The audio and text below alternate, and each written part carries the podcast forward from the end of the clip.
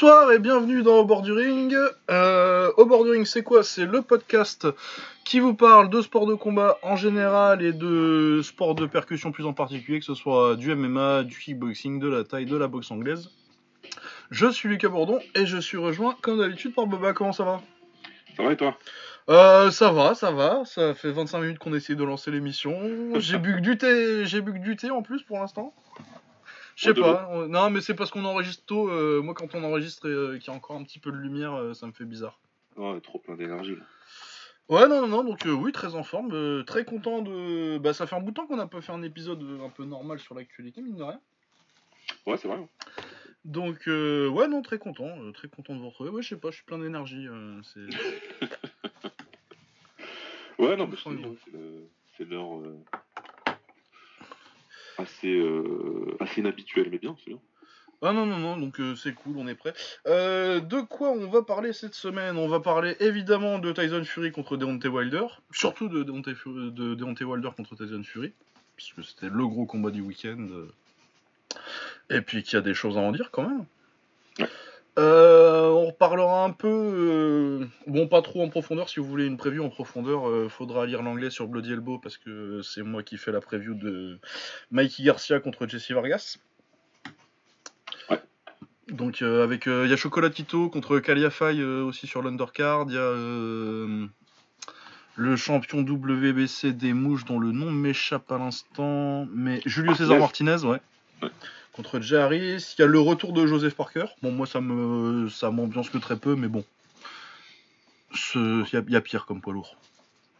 Il y a pire, mais il rencontre encore un prénom générique du ghetto américain, ça, c'est toujours intéressant. Ah ouais. Il a 39 ans, euh, Shondell Terrell Winters. Chandel. Ah ouais.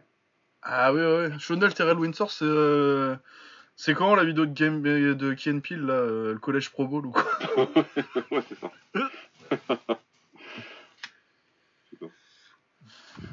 Ouais, non, mais pas mal la carte. en tout cas.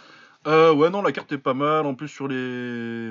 Il y a Israël Madrimov, euh, dont Shakib vous parlait euh, dans la rétrospective anglaise, qui est aussi sur l'undercard. Euh, non, c'est pas mal. C'est pas mal. Plutôt pas mal. Euh, on parlera aussi euh, un petit peu de MMA, on parlera de la carte de Auckland que moi j'ai regardé et que euh, Baba rentre aperçu comme d'habitude. Ah ouais, vraiment. Vite fait du Rising, juste le main event en fait. Et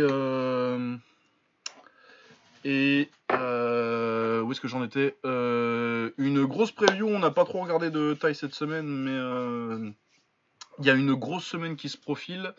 Euh, avec euh, bah, des gros combats toute la semaine, plus le Glory en fin de semaine aussi, euh, en pied-point. Mais particulièrement, il y a une très grosse carte vendredi avec Sandmani contre Tanoncha, Yodlek Pet, il y a Kyupaya, il y a Conctorani contre Kompatak, enfin bon, bref. On en reparlera tout à l'heure.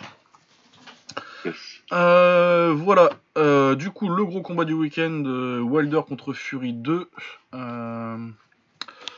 Donc, euh, revanche euh, d'un combat qu'ils ont fait en décembre 2018, il me semble. Ça devait être ça. Euh, ouais, c'était ça. Ouais, c'était fin d'année dernière et euh, ils passent l'année à se courir après avec le catch et puis est-ce qu'on Wilder qui bat Ortiz et euh, c'est qui qui l'a tapé avant? C'est Brésil? Brésil, ouais, ça. et euh, Tyson Fury qui c'est alors il bat Otto Wallin en galérant avec sa coupure à Avec 47 sa points de suture ouais. et c'est Tom Schwartz euh, qui Ah oui, met. KO en deux rounds euh, Ouais. très facilement. Euh, donc le premier combat, bah, Wilder envoie Fury au tapis deux fois, mais Fury le domine tout le reste du combat et aurait dû gagner, mais c'est match nul parce que bah, c'était aux States. Ouais. Hein, c'est pas- On va pas trop mettre de Ça, voilà. On s'opposerait, hein, T'as ça, été on- dit là-dessus. on Hein. sait, on en, a, on en avait déjà parlé à l'époque d'ailleurs, de toute façon, je crois. Ouais. Euh, donc rematch, euh, sachant que Fury sur le premier combat avait euh, beaucoup boxé à distance et s'était contenté de, de, bah, d'autres boxer Wilder tout simplement. Ouais. Là il s'est pointé avec combien? 12 kilos de plus? Ouais, un truc comme ça, hein, j'ai pas de chiffre exact, mais bon. Ouais, ça devait être une douzaine de kilos de plus. D'ailleurs, Wilder il devait avoir 10 kilos de plus aussi, pas loin. Ouais, il a jamais été aussi lourd que ça, je crois. Ouais, les deux, euh, enfin non, je pense euh, euh, Fury a déjà dû être aussi lourd. euh, Ouais, il a été mais- aussi lourd une fois, mais euh, là, Wilder, par contre, il était vraiment lourd. trouve. Et ouais, ça doit être la première fois qu'il passait les 100 kilos, je crois, ou un truc comme ça. Je crois bien, ouais, je veux pas dire de bêtises, mais il me semble. Ouais. Donc Fury a dit ouais cette fois, moi j'y croyais pas, j'y croyais pas tellement jusqu'à la peser en fait. Mais euh, cette fois je vais lui rentrer dedans et puis euh, je vais le démonter. Alors que Fury c'est pas euh, tellement un puncher d'habitude et puis que Wilder c'est quand même un sacré puncher. Et bah, il a fait exactement ce qu'il a dit qu'il ferait. hein. Moi j'étais choqué après le deux- deuxième ou troisième round, j'ai dit bah en fait il est vraiment venu pour lui péter la gueule Ty- Tyson là. Ouais. On eu la même réaction à partir du deuxième. On s'est dit, ok, il, va vraiment faire ce qu'il a dit qu'il allait faire. Depuis deux mois, il dit ça. Et il a vraiment fait ça. Et, euh, visiblement, il a mis le travail. euh, il, il a fait le taf qu'il fallait à la salle pour pouvoir, pour pouvoir être capable de faire ça. Donc, euh, Bah, il est retourné au cronk aussi. euh. il y, avait, il y a pire comme choix. Quand même. Clairement, c'était que- un très très très bon choix. Ouais. Donc, c'est le neveu de D'Emmanuel Stewart. d'Emmanuel Stewart, Sugar, Sugar quelque chose? Ouais. Je sais plus ce que c'est exactement son prénom, je crois que c'est Moi Sugar aussi. Hill son surnom, mais. euh, Bref, le neveu de Stewart qui était, qui était son coach. Et ouais, non, je pense qu'il a vraiment euh, très bien boosté. Il travaille sur euh, le jab, mais beaucoup plus agressif que dans le premier combat où il utilisait le jab pour tenir à distance dans le premier combat, et là il a utilisé le jab pour lui rentrer dedans, Ouais. pour la casser. Très beau travail sur bah, du coup le jab et mettre la droite un petit peu à contre-temps derrière. Ouais, jamais faire le 1-1-2 tout de suite. C'était 1-1, Titan. euh, Titan, ouais, t'as un, demi-temps, euh, comme on dit en Ouais. musique, et euh, bam. Et euh, ouais, euh, bah Wilder, on a vu que bah, il est dur. Mais ouais, quand t'as quelqu'un qui lui met la pression, une pression constante, bah ça tombe en morceaux. Quoi. C'est ça, ouais. Il a pas pu, euh, il pas pu euh, résister à une pression aussi longue et aussi constante et aussi bien appliquée encore une fois, parce que on peut mettre, euh, il y a plusieurs façons de mettre la pression en boxe et des fois c'est mal fait.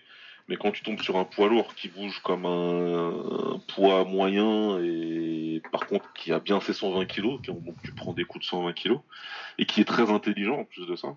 Ah ouais, parce Bah, que là, il euh, l'a vraiment accroché en plus. Les accrochages tout le temps. Ouais, tout les le accrochages, c'était très intelligent. Parce qu'il y a beaucoup de gens, euh, enfin rapidement sur l'arbitre, mais il y a beaucoup de gens ouais, qui, euh, qui disent que, euh, que Bélès, il a fait de la merde.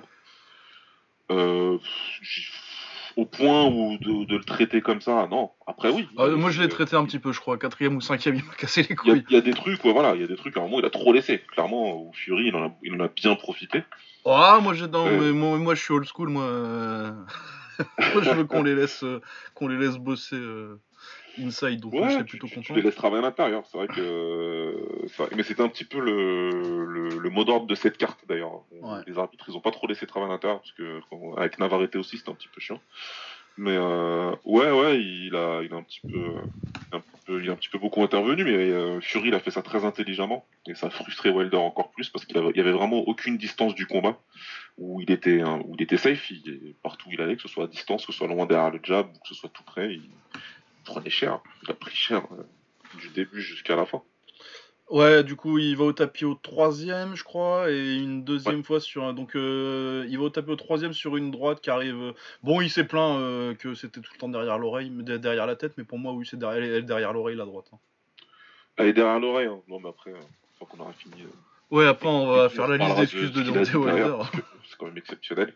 Mais ouais, ouais, non, non, elle arrive bien derrière la droite. On a le ralenti, on a plusieurs angles. Il est bien gentil, mais Et euh, il va au tapis sur un crochet au corps, crochet gauche au corps, hein, c'est? Ouais. Au cinquième ou sixième, quelque chose comme ça, cinquième, je crois. ouais, je sais plus trop. Je l'ai pas encore revu pour le coup de combat, mais euh, ça doit être cinquième. Ouais, il me semble que c'est cinquième. Euh, et du coup, à partir de là, enfin, de toute façon, à partir du troisième, quatrième, ça tourne vraiment, vraiment à la branlée. Ah ouais, là, à ce moment-là, tu te demandes combien de temps il va, il va rester debout Wilder. euh, Est-ce que le coin va l'arrêter Est-ce que Bayless va l'arrêter? Ça, pour le coup, euh, je m'y attendais beaucoup. Je croyais vraiment que Bayless, il allait intervenir avant. Parce que c'est pas quelqu'un en général qui laisse euh, les, les, massacres se prolonger longtemps. Après, avec la magnitude et tout, peut-être qu'il avait des, des consignes. Mais ouais, tu te demandes clairement quand est-ce qu'il va, quand est-ce qu'il va céder. Ouais, au sixième, euh, ça il peut- a plus de jambes, il a plus de jambes depuis le troisième, mais c'est vraiment très flagrant. à Ouais, cinquième, sixième, euh, tu dis bon, faut que, faut que ça s'arrête là.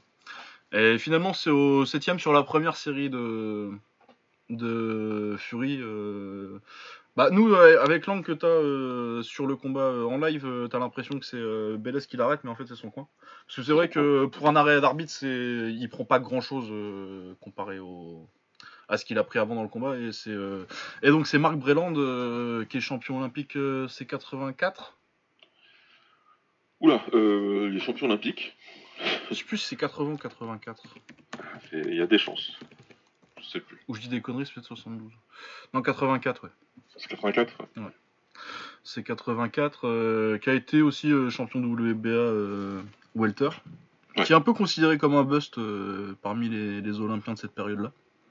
Parce que c'est une grosse. euh, Il y a qui euh, au JO en 84 euh, C'était. c'était- Ouais, il y a C'est la grosse euh, génération, là.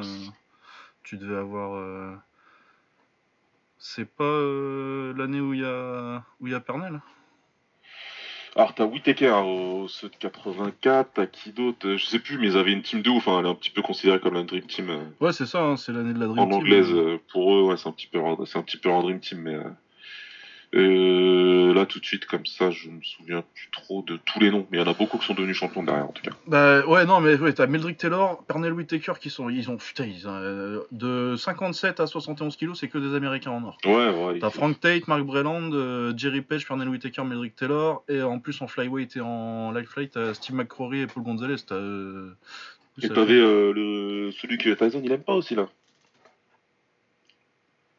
Enfin qu'il aime pas, avec qui il avait une histoire. Ah, Tillman. Ouais, Henry Tillman et Tyrell Biggs, euh, t'as Holyfield qui est euh, médaillé de bronze, et t'as Virgil qui est, qui est mé- Putain, qui est pardon. médaillé d'argent aussi. Ouais. C'est oui, oui. Bah du coup ils ont bah, médaillé dans toutes les dans toutes les catégories sauf en bantam. Ouais, c'est ouf.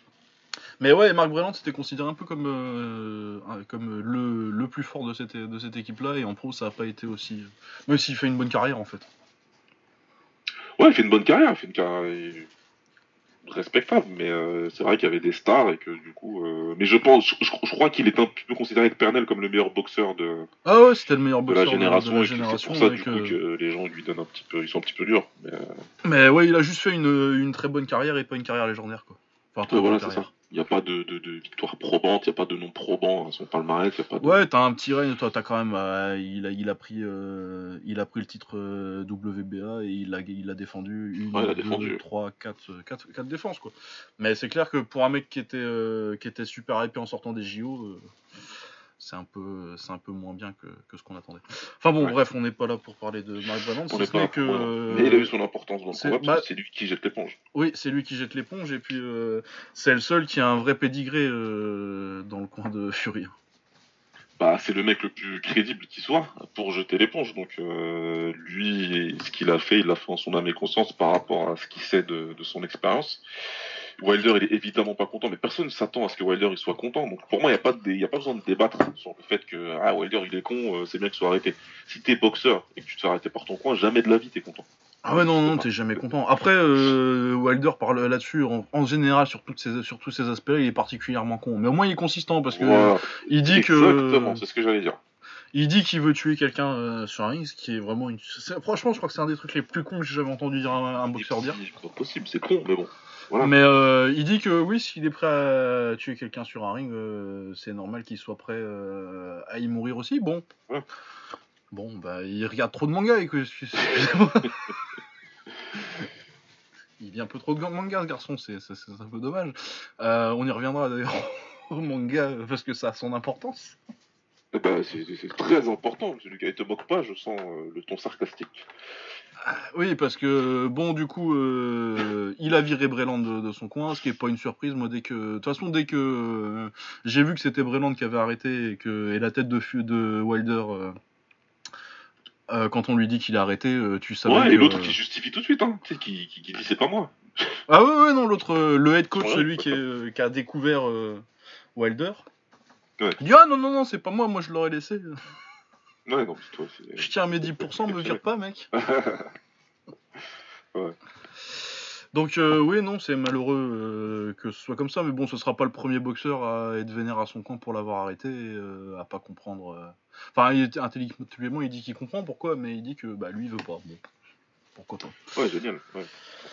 Mais bon, après, euh, c'était euh, Luc Thomas euh, qui disait oui, si t'as un coin qui, comme du coup l'autre, le head coach de Fury, dit que il, arrêtera sous aucune circonstance, ce mec-là devrait pas être, devrait pas avoir sa licence, et je suis assez d'accord. Je suis complètement d'accord. Je suis complètement d'accord. Après, encore une fois, que Wilder il soit pas content d'être arrêté, c'est normal, je l'entends bien. C'est une chose très très très difficile en tant que coach de jeter l'éponge. Vraiment, vraiment, vraiment. Moi, je, je crois que j'avais déjà dit, je l'ai fait deux fois, et deux fois, ça a été extrêmement problématique. Et, et c'est très compliqué de rester. Enfin, la confiance, elle reste, mais le boxeur, il reste blessé. C'est comme ça.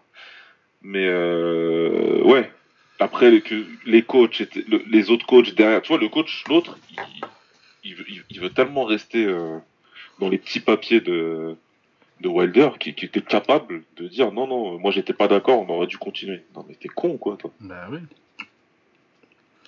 Non, oui, c'est ça. C'est plus, courageux d'arrêter son boxeur que euh, de le laisser et dire ah bah non, tant pis, je le fais pas quoi. Je prends pas mes responsabilités. C'est ta responsabilité dans ton coin de, dans le coin de, de protéger le boxeur contre lui-même aussi. Bah ouais. Même s'il est pas content et qu'il va gueuler. Et, ouais, mais quand tu dis, c'est important ce que tu dis, c'est, le mot responsabilité est très important, c'est ta responsabilité, parce que si de- on a eu, les gens ont déjà, ils ont très vite oublié l'année 2019 qu'on a eu. Ah, hein. C'est, c'est, quoi, fou, euh, hein, la, la mémoire des gens quand même, ça va vite. Bah surtout que bah tiens, il y avait euh, Subriel Mathias qui boxait sur cette carte là. Ouais, il était là. Il est là. Il s'est fait mettre KO. euh, non, il s'est pas fait mettre KO d'ailleurs, mais il, est passé pas loin et euh, il a perdu. Subriel Mathias, c'est celui qui était de l'autre côté du ring quand euh, Dadachev est mort.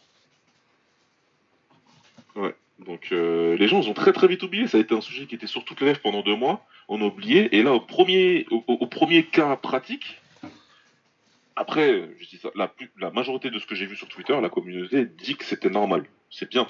Mais le coach là, c'est un idiot. Il faut que les gens lui disent. Les médias, André Ward il lui a dit, mais André Ward euh, il faut le suivre sur Twitter parce que c'est que des tweets intelligents sur la boxe. Il n'y a pas de surprise là-dessus. Ah bah André Ward, oui, non, mais en termes de boxeur. euh, Si un jour on finit par sortir l'épisode sur le Quibox, euh, Ouais. non, non, il n'y a pas de si un jour, Lucas. Vu nos résolutions, il va sortir. ouais non, il va sortir. sortir. Et, euh, mais ouais, donc. euh, Incessamment sous peu, comme on dit. Ouais, euh, du coup, on en était où? Ouais, donc euh, Wilder. Euh, donc bon, l'aspect coin, euh, c'est vu, l'aspect technique, c'est vu. Euh, Il y a. euh, T'es encore là? Ah ouais. Ouais, je suis là, ouais, l'aspect technique c'est bon. De toute façon, euh, on n'a pas, il n'y a pas mille choses à dire sur le combat lui-même, tout le monde a vu ce qu'on a vu, et il n'y a rien de difficile à, à- à analyser ce combat-là, il n'y a absolument rien de dur à, analyser, donc euh, ça s'est passé comme ça s'est passé, voilà. Maintenant on peut, on peut parler effectivement de cette histoire de manga, parce que c'est drôle, quoi. Ouais, donc euh, les excuses de Wilder. Donc euh, Wilder qui a sorti l'excuse, la, meilleure excuse que j'ai jamais vue pour avoir perdu. Il a même pas inventé une petite blessure. Tu dis, bah non, mais je m'étais tordu la cheville. Personne ne va vérifier. mais non, alors selon Wilder, s'il a perdu, c'est parce que son costume de, de méchant de manga là, pour son entrée, il faisait 20 kilos. Et du coup, il était fatigué en arrivant sur le ring. Alors que Tyson Fury, il est pas con. Il a juste mis une couronne et une cape. Et il s'est fait porter jusqu'au ring. Ah, Pas le de fight dépense. Ah ouais, pas de dépenses d'énergie inutile, ça commence par là. ça commence par là. Non, mais euh, c'était. Je veux pas dire que c'est quelque chose que j'attendais, mais quand même un peu de savoir comment Wilder réagirait à sa première défaite. Enfin, première défaite officielle en tout cas. deuxième, ouais. Parce que c'est sa deuxième en vérité, mais sa première officielle. Eh ben ouais, c'est. Bah, on s'y attendait un petit peu hein, quand même. hein. Je m'attendais pas à avoir une remise en question à la. Je sais pas qui c'est qui c'est. Un, un bon remetteur en question après des défaites. euh, Genre, genre, Georges Saint-Pierre par exemple. Au hasard. Ouais. non, mais voilà, je m'attendais pas non plus à des sommets de, de, de- d'humilité et d'intelligence euh, etc. Je dis pas qu'il est teubé, hein, je dis juste que le personnage fait que il allait pas tout de suite euh, se mettre en mode euh, non, je suis trop nul, j'ai perdu parce que c'est le meilleur du monde, etc.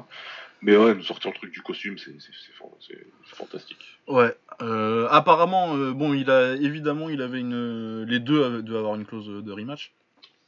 Yes. Euh, il, a priori, il la prend. Je pense pas que ce soit une bonne idée. Pas du tout. Parce que euh, sur 19 rounds, en fait, euh, il s'est fait outboxer dans, pendant 19 et il en a gagné que 2 parce qu'il a mis des knockdowns. Ouais. Et euh, bah, rien que la façon dont il en parle, là, tu sens que va pas y avoir de grandes remises en question techniques pour la troisième, quoi. Mais de toute façon, il- ouais. Enfin, déjà oui, t'as raison. Il n'y aura pas spécialement de remise en question, c'est juste lui, c'est, il est, j'étais blessé, j'étais pas bien, en plus le, le truc m'a rendu trop lourd, donc voilà. Et de toute façon, je pense pas qu'il ait la capacité. Bah non, je veux dire, il a quoi, euh, 30, euh, une bonne trentaine maintenant. et, euh, Trentaine, trentaine, ouais, voilà, bien, bien, bien dedans. Et, euh, et oui, il va pas. Déjà, techniquement, on veut dire, il part pas du, il part pas d'une grosse base technique. Ah ouais. Et c'est pas maintenant qu'il va, qu'il va s'améliorer assez pour, pour prendre le meilleur du monde, quoi. Ah, c'est pas possible. Donc, ouais, non, ça va être. Bon, après, euh, moi, je m'attendais à ce qu'il prenne euh, la clause de rematch, euh, même si, à mon avis, ça aurait été plus, intérêt... plus intelligent pour lui de pas la prendre et de, et de se refaire un peu la cerise. Mais bon, après. euh, Est-ce que même après, est-ce que même Wilder dans un an, il aura plus que après, il aura, il aura toujours une chance parce que quand tu punches comme ça, t'as toujours, t'as toujours une chance de coucher le mec. Toujours. Mais est-ce que il va, même s'il prenait un an et trois combats avant de, se, euh, avant de, avant de le reprendre, est-ce qu'il est qu'il pourrait euh, s'améliorer assez pour euh, augmenter significativement ses chances de gagner? Je pense pas tellement. Donc euh, prends ton, gros chèque une troisième fois et puis, et puis voilà.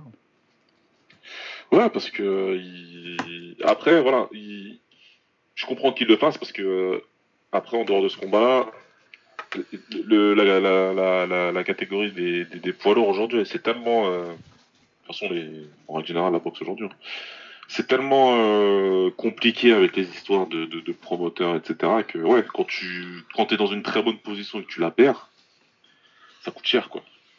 Ça coûte cher. T'es plus en position de de dire moi je prends telle personne avec mes conditions, etc. T'es plus euh, vraiment en position de dicter tes, tes envies. Donc euh, il sait que à partir du moment où il, enfin s'il active pas cette cette option-là, il va pouvoir, ouais, son promoteur, euh, il va pouvoir lui faire une carte à lui au States pour pouvoir faire un combat de de retour, mais ce sera beaucoup beaucoup moins lucratif. Et je suis pas, je suis pas sûr qu'il a envie de faire ça alors qu'il sait que même en prenant 40 sur les 60-40 dans le dans, dans la revanche, sera, enfin dans le dans la trilogie il se retrouvera très largement financièrement. Et puis après, derrière, il pourra aller voir s'il n'y a pas Ah bah c'était 25 millions garantis là euh, chacun. Ouais, donc euh, ça ira bien. Sans les bonus euh, de pay-per-view. Après, je sais pas si, euh, si ça a fait euh, énorme. Apparemment, ça a quand même fait. euh, Il y a eu beaucoup d'attention. Donc, Plus que le premier combat Ouais. d'ailleurs. Ouais, là, on- là, là, il y avait vraiment, on a vraiment senti l'atmosphère gros combat. Tout le monde est dedans, tout le monde regarde. euh. C'est le vrai gros combat poids lourd qui intéresse la terre entière, y compris euh, tous ceux qui regardent jamais. Quoi. Ouais, bah je pense que le fait que bah, Joshua il a perdu entre, entre les deux combats en fait. Ouais. Et que du coup ça passe de un combat entre euh, ce qu'on considérait à l'époque comme le numéro 2 et le numéro 3 à plutôt euh, 1 et 3 au pire quoi. Ouais. Dans le regard des gens. Ouais, c'est ça. Donc, euh, il y a eu beaucoup d'engouement. hein, C'était plutôt, c'était, c'était, intéressant. Moi, j'ai bien aimé. J'ai bien aimé que ça monte un petit peu, etc. En pression, tout ça. C'était, c'était cool. Même euh, les des combattants, d'ailleurs, même avec son déguisement à l'autre. euh, Ah ouais non moi ça m'a fait moi c'était génial, c'était génial, on est au Japon. Mais franchement, c'était cool, quoi. Mais après, ouais, si c'est derrière, c'est pour nous raconter. Ah ouais non non non il avait un, un costume de méchant des Power Rangers. Euh, avant qu'on le reproche, euh, on va parler aussi un peu de, de ce que- de ce qu'a fait Tyson. Moi, je trouvais ça brillant euh, et très couillu en plus de changer d'approche comme ça parce que tu aurais pu te dire, je l'ai outboxé pendant 12 rounds sur le premier. Ouais. Et la stratégie qui était pas la plus évidente de, de lui rentrer dedans, ça. C'était risqué, mais en même temps, en fait, euh, en pratique, c'était risqué sur le papier et en fait, ça, ça a beaucoup. euh, ça a rendu le combat beaucoup moins dangereux euh, pour lui que le premier, en fait. Ouais. Parce que euh, dans le premier, même si tu, même si tu le mets dans le vent pendant 12 rounds, ça le fatigue pas beaucoup, euh, Wilder. Et il a toujours, euh, du coup, euh, la chance de te mettre euh, le- les knockdowns qu'il met au 9 et au 12 Exactement. C'est- Il fallait la, la meilleure approche, ils l'ont eu, il a eu Fury, c'était de combattre le feu par le feu. C'était d'arriver et de dire ok d'accord, je vais rester en face, je vais être plus lourd. Par contre, du coup mes coups auront plus d'impact, je serai moins capable de, sur mon jeu de jambes, voilà, de te balader, etc. et tout. Mais on a vu dans le premier combat que ça te fatiguait, ça te fatiguait pas spécialement, que ça servait à rien en fait. C'était toujours dangereux. Donc si par contre je te rends dedans et que je te ralentis tout de suite, il a fait ce que toi t'as mis dans ta preview de ce que Wilder aurait dû faire.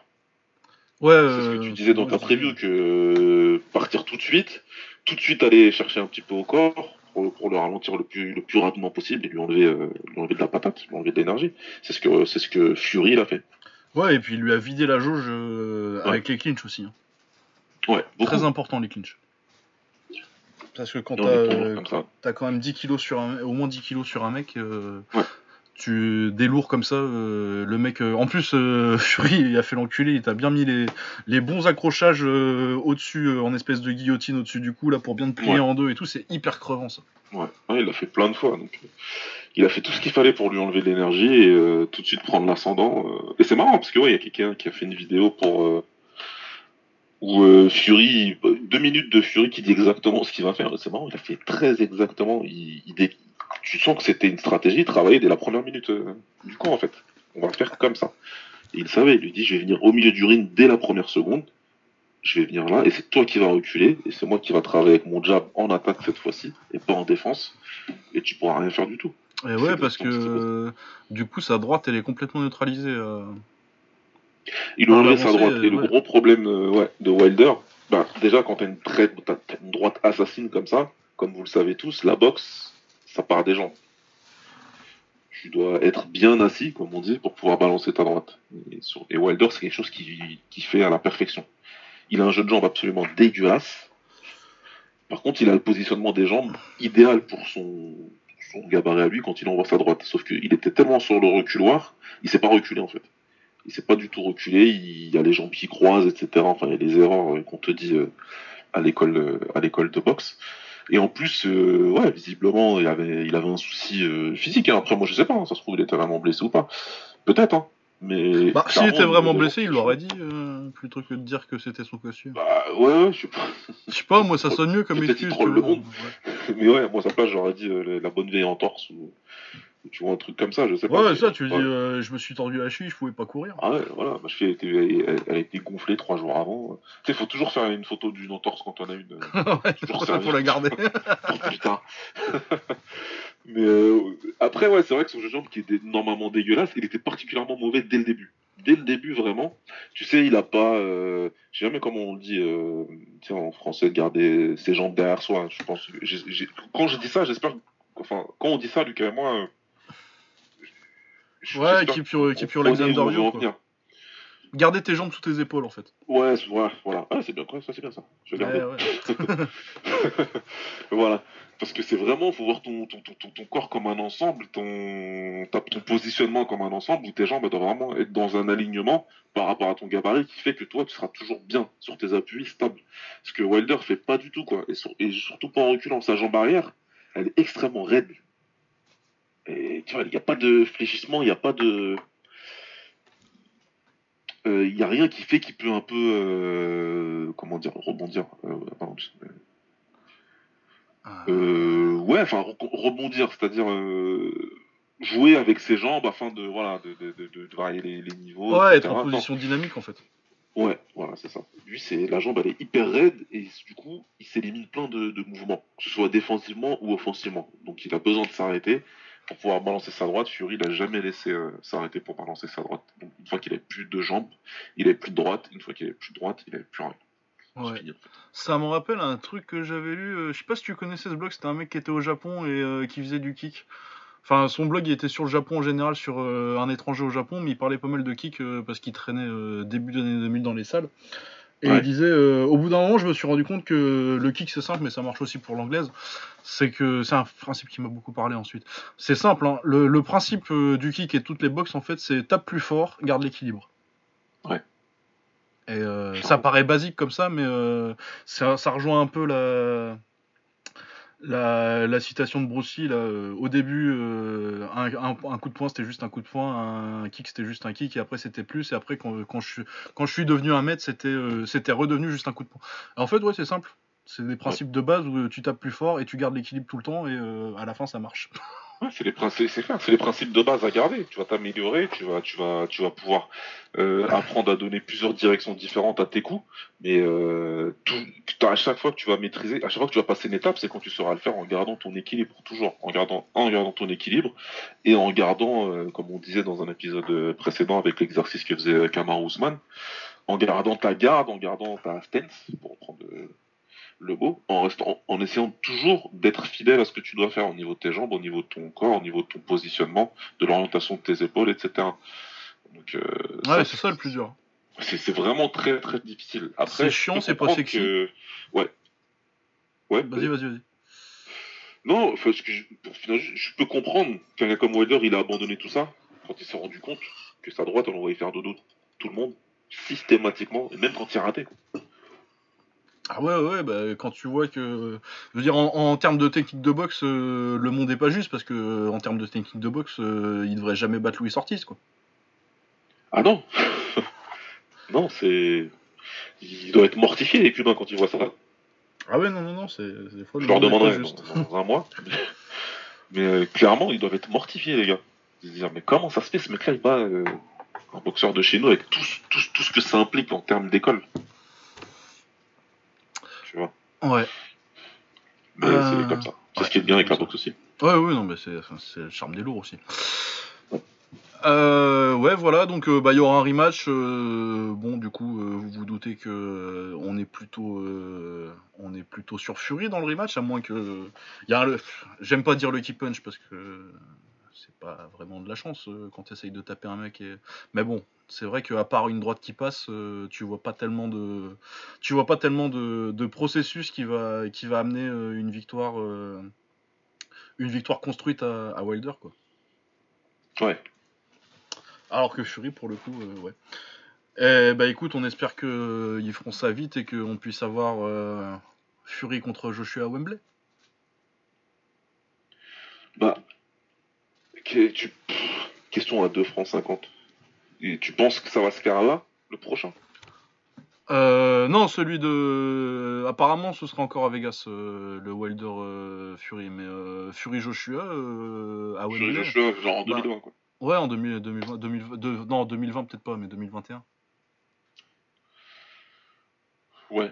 Moi, j'y crois. Ah ouais, moi j'y crois. Hein. C'est simple, c'est que ce sont deux Anglais au top du top. Ah oui, non. tout ce euh, que ça implique économiquement, financièrement, etc. Et Eddie Hearn, aussi con et cet homme, en tout cas sur les réseaux sociaux. oh, Euh, J'aime bien c'est- dire. c'est un même ambulant, mais ça, franchement, je, je pense que c'est le, pro- le promoteur le plus intelligent en boxe. C'est voilà ce que j'allais dire. C'est-à-dire qu'au niveau promotion, il n'y a pas grand-chose qui fait de pas bien. Ah ouais, Enfin, moi, non, non. si, il fait tout bien. Donc, euh, ça a beau être, euh, voilà, il a beau être énervant, ça a beau être gagnant, etc. Par contre, il fait ce qu'il faut. Il a très bien compris qu'on a deux boxeurs anglais au top, qui sont tous les deux 30 ans, un peu plus. Fury, c'est un peu plus, je crois. 32 peut-être. 32, 33 peut-être Ouais, c'est ça. Et, euh, Joshua, il doit, il doit avoir fait 30 maintenant. Ouais, il doit Et voilà, 31, donc quant à ça, avec cette ma- la magnitude que le combat peut avoir chez eux, même si c'est un combat qui se fait en Arabie Saoudite, hein, parce qu'apparemment l'offre elle est du domaine du paranormal. Ouais, apparemment, ça doit. Non, mais ça doit être des, ça doit être de... ça doit être des montagnes de thunes. Ouais, non, mais concrètement, ça générerait euh, une fois et demi, une fois et demi à deux fois plus que ce qu'a généré Mayweather Pacquiao. Ouais, non. mais- Pour rappel, Mayweather en prime flat, il a mis 300 millions dans sa poche et, et Manny c'était 200 en flat. Ouais, ouais, ouais, non. Plus ni rien. On parle, j'ai mis le pied sur le ring, j'ai pris 300 millions. Mm. Donc bon, si c'est une fois et demi plus que ça, euh, Ouais, moi je préférais qu'ils le fassent. euh, Franchement, s'ils font, euh, s'ils font Fury Joshua Wembley, euh, ah, Je- je, je- pas très loin de chez moi. Hein. ouais, c'est ça. Hein. Bah, faut réfléchir. Après, le problème, c'est des billets, machin. Ouais, etc. après, ouais. Euh, Je dis pas que j'y vais, je dis que je regarde les places. Ouais, mais je vais te dire, moi ça se fait demain, pour le coup. Je peux le regarder chez moi, j'ai ma box. Attends, faut pas trop dire parce qu'il paraît qu'il y a des enquêtes maintenant. Bref, Mhm. j'ai un truc qui me permet de regarder Ouais, Non, bah t'as un abonnement euh, Canal Plus. de chez moi. Ouais. Je me dis, ça peut être aussi super sympa. Tu vas à Londres et tu mates ça euh, dans un sports bar, quoi. Ouais, c'est vrai que ça peut être cool aussi ça. Ça doit être une dinguerie, de- le truc. Mais de Donc, toute façon, les de Anglais faisaient ça à chaque fois, euh, à chaque fois que Hatton il allait boxer à Vegas. Bah ouais. Ils allaient tous à Vegas et ils regardaient le, le combo bistrot. Ils vont au bistrot et tout de l'hôtel, mais t'en as rien à foutre. Mais euh, tu vois, il y a tout ce délire-là qui peut être marrant. Enfin bref, c'est un combat qui aurait une grosse magnitude en Angleterre, en, en Europe, dans le monde. Ouais, dans le monde. hein. et, et voilà quoi. Donc euh, c'est pour ça que j'y crois. C'est pas, on n'est pas dans la même configuration qu'un Mayweather Pac-Man où, euh, euh, les mecs, ils- même s'ils avaient un intérêt, un intérêt à se boxer, l'intérêt il était surtout de notre côté. Au niveau sportif, hein, je parle. Après eux, c'est un financier, il est venu. euh, Ah non, là, ça va être, après euh, tout. ça va péter des records en termes de, de là, primes. voilà. Donc, euh, ouais, moi, je, je suis plutôt, je suis beaucoup plus euh, euh, Optimiste. Optimiste, ouais. Je suis beaucoup plus optimiste pour ce combat. Il faut que Fury repasse Wilder. Ouais. Qui, normalement, il le fait 9 fois et demi sur 10. Mais Mais ouais, il y a, il y, a, y, y, y le 5, euh, 5 ou 10% de chance que Wilder le couche, quoi. ouais. Et la question justement que nous demandait, euh, nous posait Nordine tout à l'heure, c'était euh, de savoir comment il fait Fury dans un troisième combat. Est-ce qu'il est fait ce que Fury a fait? C'est-à-dire que dès le début, c'est lui qui rentre euh, dans Fury, dès le départ. Moi, ma réponse, c'est ouais. Ah ouais, moi, tu, fais, tu refais le deuxième combat. Ah bah ouais, Fury, Bah, mais Wilder, il doit tout de suite lui rentrer dedans, parce que de toute façon, Fury, qui est fit, qui a ce niveau-là de préparation, Wilder, il l'amène pas sur la durée. Il peut pas. Donc, est-ce que Wilder, il doit arriver, tout de suite prendre le centre du ring et tout de suite spammer des droites, en espérant qu'il y en ait une qui touche? Euh, non, je dirais pas ça, mais moi, je le referais la même, euh, ce que j'ai suggéré euh, dans mon article. Du tu, tu, tu les rentres dedans parce que de toute façon, euh, à mon avis, là clairement il va te rentrer dedans. Et euh, là, faut le travailler au corps, quoi. Faut, faut, faut qu'il apprenne à travailler au corps en fait, euh, Wilder. Parce qu'au corps, il a quoi? Il a vaguement un jab au corps euh, qui lance une fois de euh, tout le temps, une fois tous les tous les trois rounds et qui se fait souvent contrer en plus. Ouais. Surtout contre Fury qui est grand. Et après, tu le vois pas travailler en crochet au corps. De toute façon, tu le vois pas travailler en crochet en général en fait. À part fait en suivant la droite, euh, il a développé un petit peu ça, mais, euh, mais c'est encore la, droite qui fait les dégâts, donc, euh, donc ouais, je suis pas. De toute façon, je suis pas très optimiste sur les progrès techniques de Wilder pour, pour arriver, euh, ce que je disais tout à l'heure, avec arriver à un truc où tu as un processus établi qui fait que bah là, je vais gagner des, je vais gagner des rounds ou je vais construire mon chaos. Ouais. Ouais, ça va compter, ça, va compter sur la grosse droite quoi. Et si Tyson Fury euh, arrive euh, dans le même état de préparation, euh, si s'il n'a pas une Tyson Fury qui se dit oh ouais, je l'ai battu deux fois et qui lève un peu le pied à la préparation, je vois pas trop comment comment ça se passe pour Wilder. Il y a toujours l'interrogation de, de, de, de, de quel Fury va se présenter, ouais, comme disait Nordine tout à l'heure. Il a raison sur ce point-là. Après, moi, je suis plutôt confiant sur le fait que Fury, c'est plus le Fury d'il y a 3-4 ans. Même, même le Fury de Klitschko, hein, qui était le meilleur Fury sur le, sur le ring, mais qui était euh, starbé dans la tête. Ouais. euh, Aujourd'hui, ça se voit que c'est très différent quand même. Ouais, non, mais après, euh, Il est revenu des enfers et qu'il a pas envie d'y retourner, en fait. Ouais, ouais, clairement, il a. Il a... Après, je pense que. Après, tu vois, il y a le. Je pense que ce qui fait douter un peu les gens, c'est euh, la performance contre Wallin, quoi. Mais bon, c'est particulier, t'as la coupure assez tôt dans le combat. Et puis, euh, et puis c'est Wallin, je pense que euh, des problèmes de motivation pour Wilder, il en a pas, euh, Fury. Je pense pas. Et puis, très fr- Et puis, pour faire assez simple, euh, bah alors, pour faire du basiquement simple, un, euh, Wallin, il est grand, il était pas beaucoup plus petit que Fury, il me semble. Non, non, ouais, c'est un beau boxeur. hein. Il devait faire les 2 mètres, un truc comme ça, hein, je sais plus, mais pas loin. Et, euh, et c'est un gaucher. Ouais, ouais, ouais, c'est particulier. Et il posait. et tu- tu- tu- tu poses- C- Cette donnée-là, elle est invariable. Comme tu le sais, c'est bien. Ah, ouais, ça les fait chier. Invariable de invariable. Tous les gauchers du monde feront chier tous les droitiers du monde, sauf un qui est retraité et qui a eu 43 ans, je crois, dans la semaine. Ouais, c'est cette semaine son anniversaire. Euh, Mayweather. On veut lui souhaite pas, citer. pas un connard dans la vie. Voilà. Mais c'est le seul que les gauchers n'ont pas vraiment emmerdé, au plus haut point. Alors, Ouais, récemment, c'était hein, justement, c'est une légende que les médias de... ont sorti. Que Mayweather, il galérait contre les gauchers. Il a perdu genre 3 rounds contre des gauchers. jamais, j'ai jamais compris ce truc, cette connerie-là. Parce que, parce que Zab Judel a touché trois fois. Ah, Et non. euh, Zab, il était tôt que là, c'était un des boxeurs les plus rapides au monde. Il touchait n'importe qui en fait. Donc, C'était logique. Mais euh, bon, bref. En tout cas, euh, le fait que Wallin soit gaucher, ça l'a beaucoup emmerdé. Et le fait aussi que Fury, il était, il était encore en train de revenir. Il était encore en train de remonter la pente. C'était assez. euh, C'était, entre guillemets, l'étape finale de revenir à Fury normal. Puis il est revenu à Fury normal maintenant. Et, et effectivement, si ça reste comme ça, il n'y a pas beaucoup de chance pour euh, que Wilder le batte. Autre question à la con. Euh, on te ramène Wilder demain. On te dit euh, la revanche c'est au mois de juillet. Mais je te le ramène là, il faut que tu fasses quelque chose. Tu fais quoi? Qu'est-ce que tu lui donnes? Est-ce que tu vas focus sur le game plan comme tu as dit? Est-ce que tu vas essayer de lui donner de, lui faire retravailler des choses pour qu'il ait moins de problèmes? Par exemple, comment il, va reculer, comment il peut donner sa droite en reculant, comment comment essayer de pas perdre de, terrain, enfin des choses plus techniques ou des choses plus tactiques?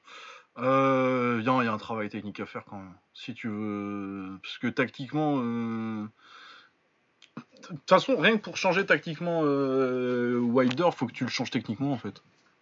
Ouais. Faut qu'il développe. euh, Faut qu'il soit. euh, Faut qu'il s'écroule pas complètement. euh, Après, tu vas pas le transformer en. Ça va pas devenir Willy Pep. hein. Mais faut que faut qu'il arrive à gérer, même si c'est le faire s'accrocher dès qu'on lui avance dessus. Hein. Tant qu'à faire. Bah, non, vois, oui, mais c'est technique ça. Bah oui, c'est technique. Mais non, je veux dire, c'est que t'as pas besoin de- d'essayer de, lui apprendre, Ouais, de ouais. lui apprendre un step quoi. Ah non, pas du tout. Mais du simple. Mais du simple, euh, quand il te rentre dedans, euh, bah tu t'accroches et puis tu le repousses. euh, t'es grand, t'es fort. Et puis du travail sur. qu'il faut, absolument, pour moi, pour battre Fury, il faut absolument qu'il rajoute du travail au corps. Et donc ça, faut qu'il apprenne à le faire. Et, ouais, donc ouais, s'accrocher quand, on lui avance dessus, du bon travail au corps, et puis après, ouais, de toute façon, t'as as toujours un, toujours un côté, même avec ces ajustements-là, t'auras toujours un côté, je lance une pièce en l'air, quoi. Ah, c'est clair. C'est clair. De toute façon, euh, ça, c'est c'est- c'est- c'est quelque chose qui pourra pas changer. Mais, euh, ouais. Mais si on te le ramène, que- tu fais quoi, toi? Ouais, moi, c'est ce que je me disais. C'est je commence par, euh, par, par poser la base technique de ce que je veux faire dans le combat. La base technique de ce que je vais faire dans le combat, c'est, athlétiquement parlant, il n'y a rien à lui donner à Wilder. Il a tout ce qu'il faut. Ah bah non, Maintenant, la base, pas la base technique ouais. du, du game plan, ça va être comment je fais pour changer euh, rapidement ma distance. Comment je fais pour casser la distance, aller à l'intérieur pour pouvoir travailler au corps et ressortir sans me faire toucher. Parce que c'est le gros défaut de Wilder aussi. Il va pouvoir rentrer, comme tu as dit tout à l'heure, sauf qu'il sait pas ressortir proprement et se faire toucher. Il ressort pas assez vite. Donc ça veut dire, forcément, il va y avoir un travail technique au niveau, au niveau, au niveau des jambes. Comment je fais pour euh, rentrer, ressortir, me, dé- me- décaler, etc. Machin et tout.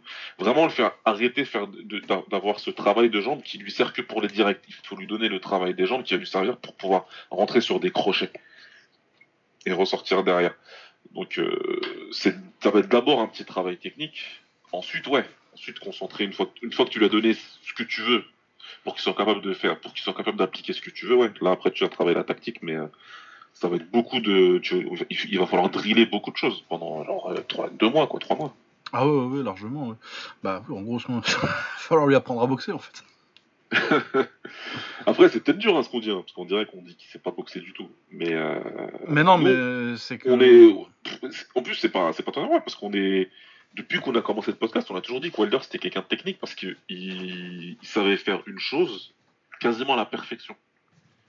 Et en plus, il a réussi à améliorer ça au fil du temps. Au- À partir du moment où on a commencé le podcast et jusqu'à l'année dernière encore, Ah oui, il a progressé énormément. il a encore grave progressé et, ce qu'on a- et on l'a vu contre, on l'a vu contre Ortiz. Donc, euh, donc c'est pas que c'est, euh, c'est, c'est, c'est, c'est- c'est pas un, un boxeur nul. C'est pas un- dire qu'il sait pas boxer, c'est, c'est simplifier la chose pour pas se prendre la tête. Non, mais pour moi, il sait pas boxer, mais il sait se battre. C'est un, combattant, c'est un guerrier et qui a réussi à maîtriser un aspect du combat de manière assez admirable, à mon sens. Pour moi, c'est admirable ce qu'il est, ce qu'il est capable de, de faire avec euh, cette droite et comment il sait la donner, et comment il jauge. euh, Comment, c'est un combattant plutôt intelligent, Wilder. Ah oui, en termes d'intelligence euh, d'intelligence tactique de base, euh, il comprend comment, il doit, comment il doit faire pour utiliser ces outils pour gagner un combat. Le problème, c'est qu'il n'y a pas assez d'outils, en fait. C'est exactement. Si on veut comparer une intelligence de combat, moi je veux dire que Wilder c'est quelqu'un très intelligent, Moi, je trouve c'est un combattant intelligent, mais c'est il, est, suprêmement intelligent quand tu le compares à un mec comme Adrien Bronner, qui a certaines qualités physiques, mais qui a voulu boxer d'une manière qui le dessert complètement. Lui, il a voulu dire moi je suis le nouveau Mayweather, il a mis le finichel, sauf qu'il sait pas du tout euh, utiliser le finichel. Ça n'a pas, pas du tout marché pour lui comme il fallait. Et pourtant, il a fait une carrière plutôt. Plutôt respectable, parce qu'il a, beaucoup de talent, parce qu'il est extrêmement talentueux, ce petit con. il est talentueux, il a une belle base athlétique, mais euh, ça l'a desservi ce qu'il a fait. Bronner, ça aurait dû être un boulier sur le, sur le ring. Ah ouais, non, non, c'est un mec qui a, combattu euh, against type, comme ils disent les Américains, donc contre, son type de, contre, le, type de combattant qu'il aurait dû être. Ouais. Donc euh, donc c'est pour ça que moi je trouve, encore une fois, comme on le dit souvent, le moi ce que je kiffe, ce que j'aime dans la boxe, c'est pas spécialement les mecs ultra talentueux, mais qui font pas grand chose derrière, qui exploitent pas beaucoup, qui exploitent pas grand chose de ce qu'ils sont capables de faire. Moi j'aime beaucoup les gars qui se rapprochent le maximum du 100% de leur potentiel. Ah ouais, moi j'avais une tech comme ça qui disait que euh, Michael Kretschmar c'était le meilleur kickboxer du monde. Probablement. en termes de mec qui, a, maximisé son potentiel, oh, je pense que euh, Michael Kretschmar qui est un, un mec, euh, c'est un kickboxer, il est, il est tchèque. Non, tchèque, tchèque, tchèque. Euh, qui a boxé KO l'année dernière. Euh, très très bon techniquement, aucun, aucune base athlétique, mais vraiment rien du tout, c'est euh, ton comptable. Mais c'est vraiment le mec qui est arrivé au niveau où il peut ne pas être ridicule contre KO parce que bah, parce qu'il est au maximum de son potentiel technique. Quoi. Exactement. Voilà, et ouais, Wilder, pour rebondir sur ce que tu disais, c'est un mec qui sait, il sait qui il est en fait. Ouais. Il se prend pas pour un autre? Donc voilà, ouais, donc euh, ce sera compliqué. Après, il y a une petite possibilité, mais euh, j'y crois vraiment pas trop. Euh, bah écoute, je pense qu'on est à une bonne quarantaine de minutes. ouais, je crois ça. Sur, sur Wilder Fury. T'as une dernière chose à dire sur le combat ou? Non, non, non dehors de ça, je pense qu'on a fait, ouais, on a fait le tour. le reste de la carte, alors. Euh, une seconde. Le co-main event, c'était euh, Gerald Washington contre euh, Charles Martin. Gerald Washington, c'est une des victimes de Wilder il y a quelques années, 2017, je crois. Et Charles Martin, c'est un ancien champion du monde de la période, la grande période qui nous a donné Marius Farr, champion du monde. Exceptionnel cette période. Ouais, non, c'est. Et donc Charles Martin, il avait pris un titre euh, IBF euh, vacant euh, en 2016 qu'il a immédiatement perdu contre Joshua. C'était le premier titre de Joshua d'ailleurs.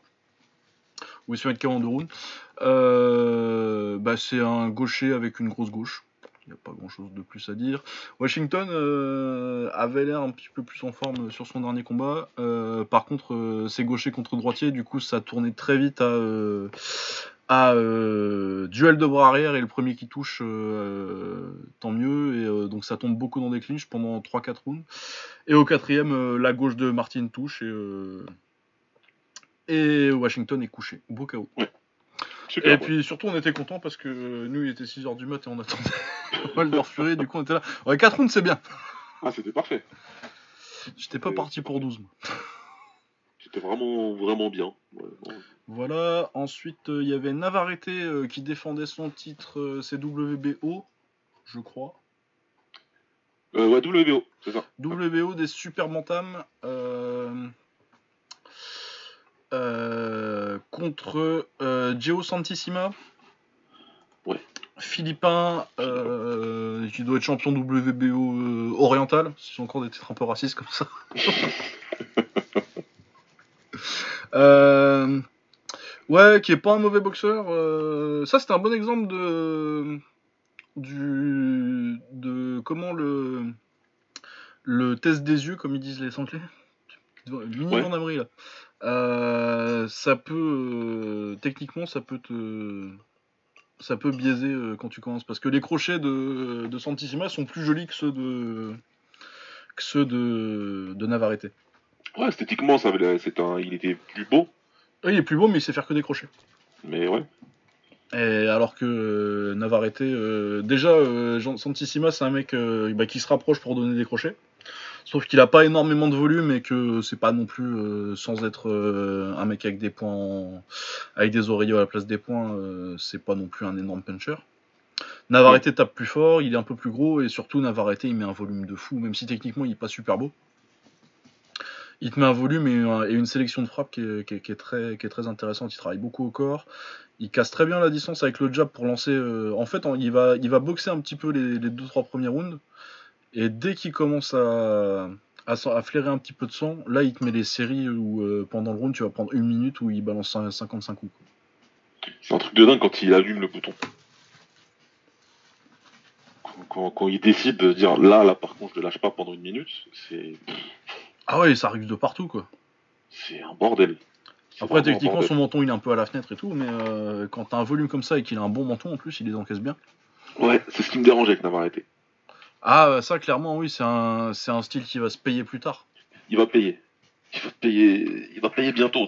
S'il si, monte de KT derrière, en plus, là, ça va, il va, il, va bientôt payer ça me fera chier. Parce que c'est vraiment un combattant super fun. Mais euh, pour l'instant, il arrive à leur rouler dessus et du coup, euh, les, les, défauts, ils, il payent pas encore, quoi. Ah non, ouais, et puis euh, son titre, il le prend contre Dogbe, euh, qui démonte deux fois parce que Dogbe, il est fait pour se faire éclater par Navarrete. Ouais, c'est le style qui s'imbrique parfaitement.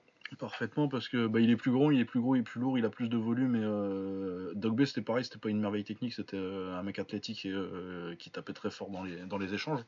Ouais. Mais là, après, il a, bah, c'est dommage pour lui, Navarrete, il arrive pas à avoir des unifications. Du ah coup, il a fait... Par contre, du coup, il enchaîne les combats, il combat tous les deux mois, quoi. Ah, il se prend pas la tête, mais s'il peut pas avoir le gros combat, il va combattre quand même. Et puis euh, s'il a à faire des undercards à chaque fois de, gros, de grosses cartes comme ça, ça va, ça va très bien lui aller aussi euh, financièrement. Ah ouais, il va se retrouver. Donc il est bien, mais c'est clair qu'il y a des, il y a d'autres champions qui se demandent est-ce qu'ils ont envie d'aller, d'aller le voir. Bah apparemment euh, en super bantam ça se bouscule pas, il est gros pour la KT et bon ça fait 2-3 fois qu'il dit ça mais que le poids ça devient compliqué, il revient quand même mais mais je pense que euh, là, il commençait à parler sérieusement de monter en, plume. Ce qui serait cool, mais ouais, c'est ce que c'est ce qu'on disait. Euh, genre, euh, t'imagines contre un Gary Russell Jr. Ouais, voilà. Parce que là, tu vas avoir un gaucher qui compte très bien. tu vas manger tellement le, sa petite spéciale là, Gary Russell, la direct gauche crochet droit. Ouais. Tu vas la manger tout le temps, tous les jours. À volonté, ouais, à volonté. Il est dur hein, d'avoir été, donc ça, il tombera peut-être même pas du tout. ah non, je pense euh, pas qu'il tombe. Hein. Mais, il le combat avec une migraine et, euh, et, en perdant très largement au point, quoi. Mais, ouais, mais, après, il présente un challenge vraiment compliqué pour beaucoup. Ça, c'est clair. Ah ouais, non, mais parce que le volume, il va te rentrer dedans, même si tu le touches, tu vois. Euh, mais. Oh, Warrington contre. Ouais. Contre Navarrete, ça serait fun. Ah bah, il y a 3000 coups. Ah oui, oui, non, facile à la fin du combat là. Mais ouais, non, c'est vraiment intéressant. Contre TJ Doheny aussi, ça fera un bon combat. Ouais. Mais ouais, ce serait bien qu'il monte en plume parce que là, euh, c'est qui en super bantam les autres champions euh T'as le. Le Louzbek là Comment il s'appelle déjà Murodjon Akhmadaliev. Ouais, voilà. Qui vient de prendre le titre contre. Euh, contre, Daniel Roman. Ouais.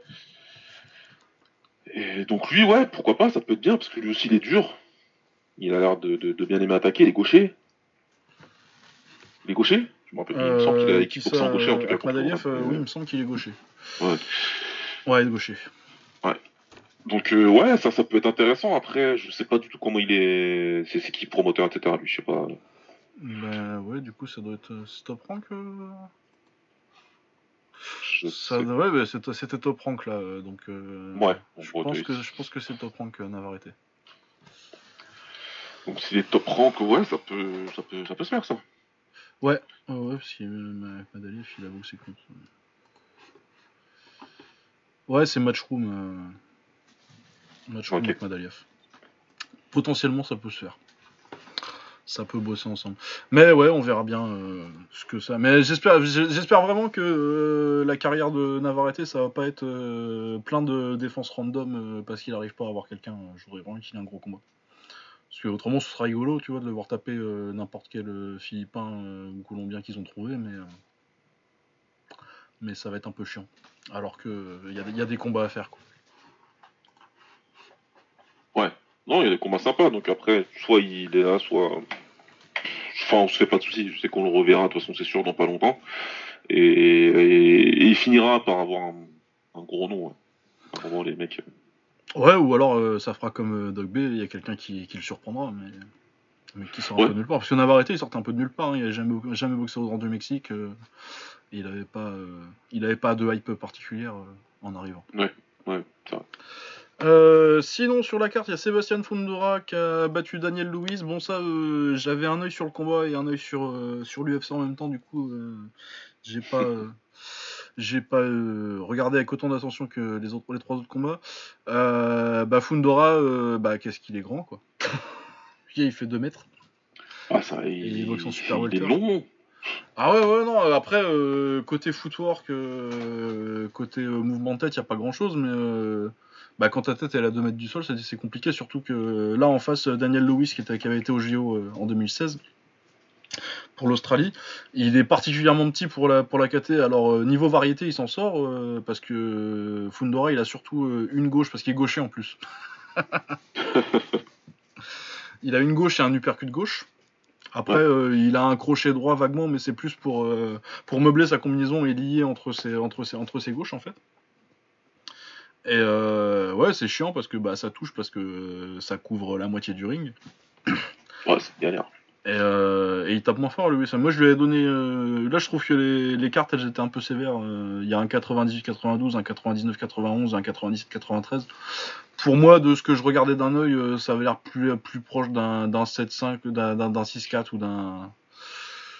Que, que d'un truc où, euh, où, il perd, euh, où, il perd, où il perd qu'un seul round, Fundora, parce que je, trouve, je trouvais que le, travail de variété et de lui avancer dessus de Lewis était pas mal dans les premiers rounds. Mais bon, il mérite sa victoire et il va être chiant après. Je pense que par contre contre un puncher euh, d'un niveau euh, plus élevé que ce qu'il a, que ce qu'il a pris jusque-là, euh, ça va se payer très sale les mauvaises habitudes. En...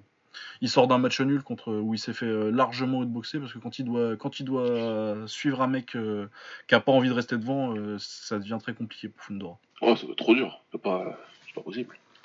Ah ouais, non, non, non, bah ça j'ai vu son dernier combat là, c'est un 10 rounds contre, contre un prospect pas mal en plus. Mais euh, vraiment, il décide de faire des tours de ring et euh, le nul est généreux pour Fundora, je trouve. Ok. Ouais. Mais voilà à garder parce que c'est une, c'est une curiosité un peu marrante, euh, Fundora. Mais je pense pas que ce, qu'on parte sur, sur un futur champion du monde. Quoi. Ouais, non, je, je vais pas. Mais je crois pas non plus. Ouais. sinon, du coup, il y avait Soubriel Mathias contre Petro Sananian. C'est un peu le premier combat que j'ai vu de l'undercard. Vraiment pas mal, belle guerre. Euh, Soubriel Mathias, très très fun à avoir boxé. J'aime beaucoup son travail, euh, son travail euh, in the pocket. Allez, la Vendabri. Euh, à l'intérieur. Ouais, non, très, très beau travail à l'intérieur. la façon de, de, bouger un peu la tête, c'est un peu old school, son travail inside. Ouais. Euh, par contre, il s'est fait rattraper, il s'est fait très salement sonner euh, dans les derniers rounds et euh, il perd une décision assez serrée mais qui, se justifie. Ouais, moi j'ai pas, je dormais pour faire un bien à ce moment-là. Faut que je le, je Ouais, non, mais c'était c'était une très belle bagarre entre Petro Sananian en face, il était très solide et, il a bien, il a, il fait, il, a deux doigts de le mettre KO au septième. Et après, il finit très fort. Je sais pas si je lui avais vraiment donné autant de que ça, mais c'est vrai que il a gagné deux fois 95-94. Euh, Donc euh, avec une, euh, un point en plus pour le knockdown. Et ça, ça me va bien en termes de scoring. Donc ouais, c'était vraiment un très bon combat, très très fun. Voilà, je pense qu'on a fait le tour de l'anglaise. Un petit mot sur l'UFC et le Rising très rapidement, surtout sur le. Tu as, vu le main event de l'UFC j'ai vu le menu, toi, j'ai regardé. Donc, UFC euh, à Auckland, donc euh, pas Auckland euh, dans, en Californie. À, Auckland, en Nouvelle-Zélande, avec en main event Paul Felder contre Dan Hooker. Très très bon combat. Ils se sont. Ah, bien bagarre. Ouais, bien rentrés dans la gueule. Il y a il y a Danny qui trouvait que c'était un peu limité techniquement et il n'y a pas forcément tort, mais euh, je trouve qu'il boudait un peu euh, une bonne petite bagarre euh, rigolote. Ouais, non, après, c'est pas, c'est pas tous les deux des monstres techniques, c'est des mecs, c'est des, des, mecs qui sont durs, c'est des gros bagarreurs, même s'il y a il y a des choses qu'ils savent très bien faire tous les deux. Mais moi, je m'attendais plus à un combat avec cette physionomie-là qu'autre chose, et c'est ce qui s'est passé sur synchrone en plus. Donc, non, c'était bien, c'était bien, c'était fun. Les mecs sont vraiment très durs. Hooker il démarre très fort, euh, Felder il revient bien avec les low kicks et euh, un bon travail en anglaise euh, sur le troisième, quatrième. Ouais. Après euh, le cinquième, ça se... Hooker amène un il y a un peu de discussion sur la décision, moi je trouve que c'est pas, il y a pas de scandale. Euh, il m'a fait mal au cœur par contre Felder à la fin. euh. Ouais, ouais. Ouais, quand il Donc, euh, retire son premier gant, heureusement que euh, Cooker il, lui attrape la main justement Ouais. pour lui lever le bras et euh, il se dit ouais attends j'ai peut-être parlé un peu trop vite Felder. Mais ouais c'est sûr que Mais- quand tu te fais une grosse bagarre comme ça et que t'es- que t'as le visage à moitié, à moitié cassé, que tu perds, c'est... Ouais, et puis il a 34 maintenant, je crois. Il a un job de. Il a, il a un bon poste. C'est un très bon commentateur d'ailleurs. Il a un bon poste, il est très bon dans son job en plus. Ouais, c'est vraiment. Moi, je trouve que c'est le meilleur. euh, ça doit être le meilleur euh, Ouais. consultant à l'UFC. Et euh, Ouais, du coup, il disait que. Bah, il disait que bah, c'était dur. Il a une gamine qui a 4 ans et quand il. Quand il part en camp, il la voit pas et c'est chaud et euh, il, bah, il se pose des questions sur ses priorités quoi. Il a raison. Je comprends tout à fait, très cher. Et donc euh, après je comprends qu'il y a des gens qui soient déçus parce que c'est un combattant fun et que mais bon euh, là tu- je pense qu'il a un stade où euh, il voit bien qu'il sera pas champion. Ouais. Et euh, bah il se demande euh, oui c'est ça il se demande euh, il est en train de peser le pour et le contre de partir à chaque fois pendant 8 semaines euh, trois fois par an. Euh. Euh, 8 semaines, euh, voilà, c'est ça. Tu, tu, tu ensuite combats où ton style fait que tu vas prendre beaucoup de coups, tu vas en donner beaucoup, mais tu vas prendre beaucoup, donc tu peux recevoir des blessures, mais tu peux aussi te blesser toi-même euh, en donnant. Tout ça pour, je sais pas combien il prend par combat, mais ça doit pas être non plus Bah non, bah, euh, si si t'as- en plus lui il a pour le coup il a la chance d'avoir le poste de commentateur derrière. Voilà. Où il est bon. Derrière, voilà, ça, ça rentre dans la balance. Tu dis qu'il a un bon job, il fait bien son job, il est apprécié, il va pas le perdre demain. Euh, ouais, la question elle se pose clairement. À sa place, je pense que même la question ne se poserait plus.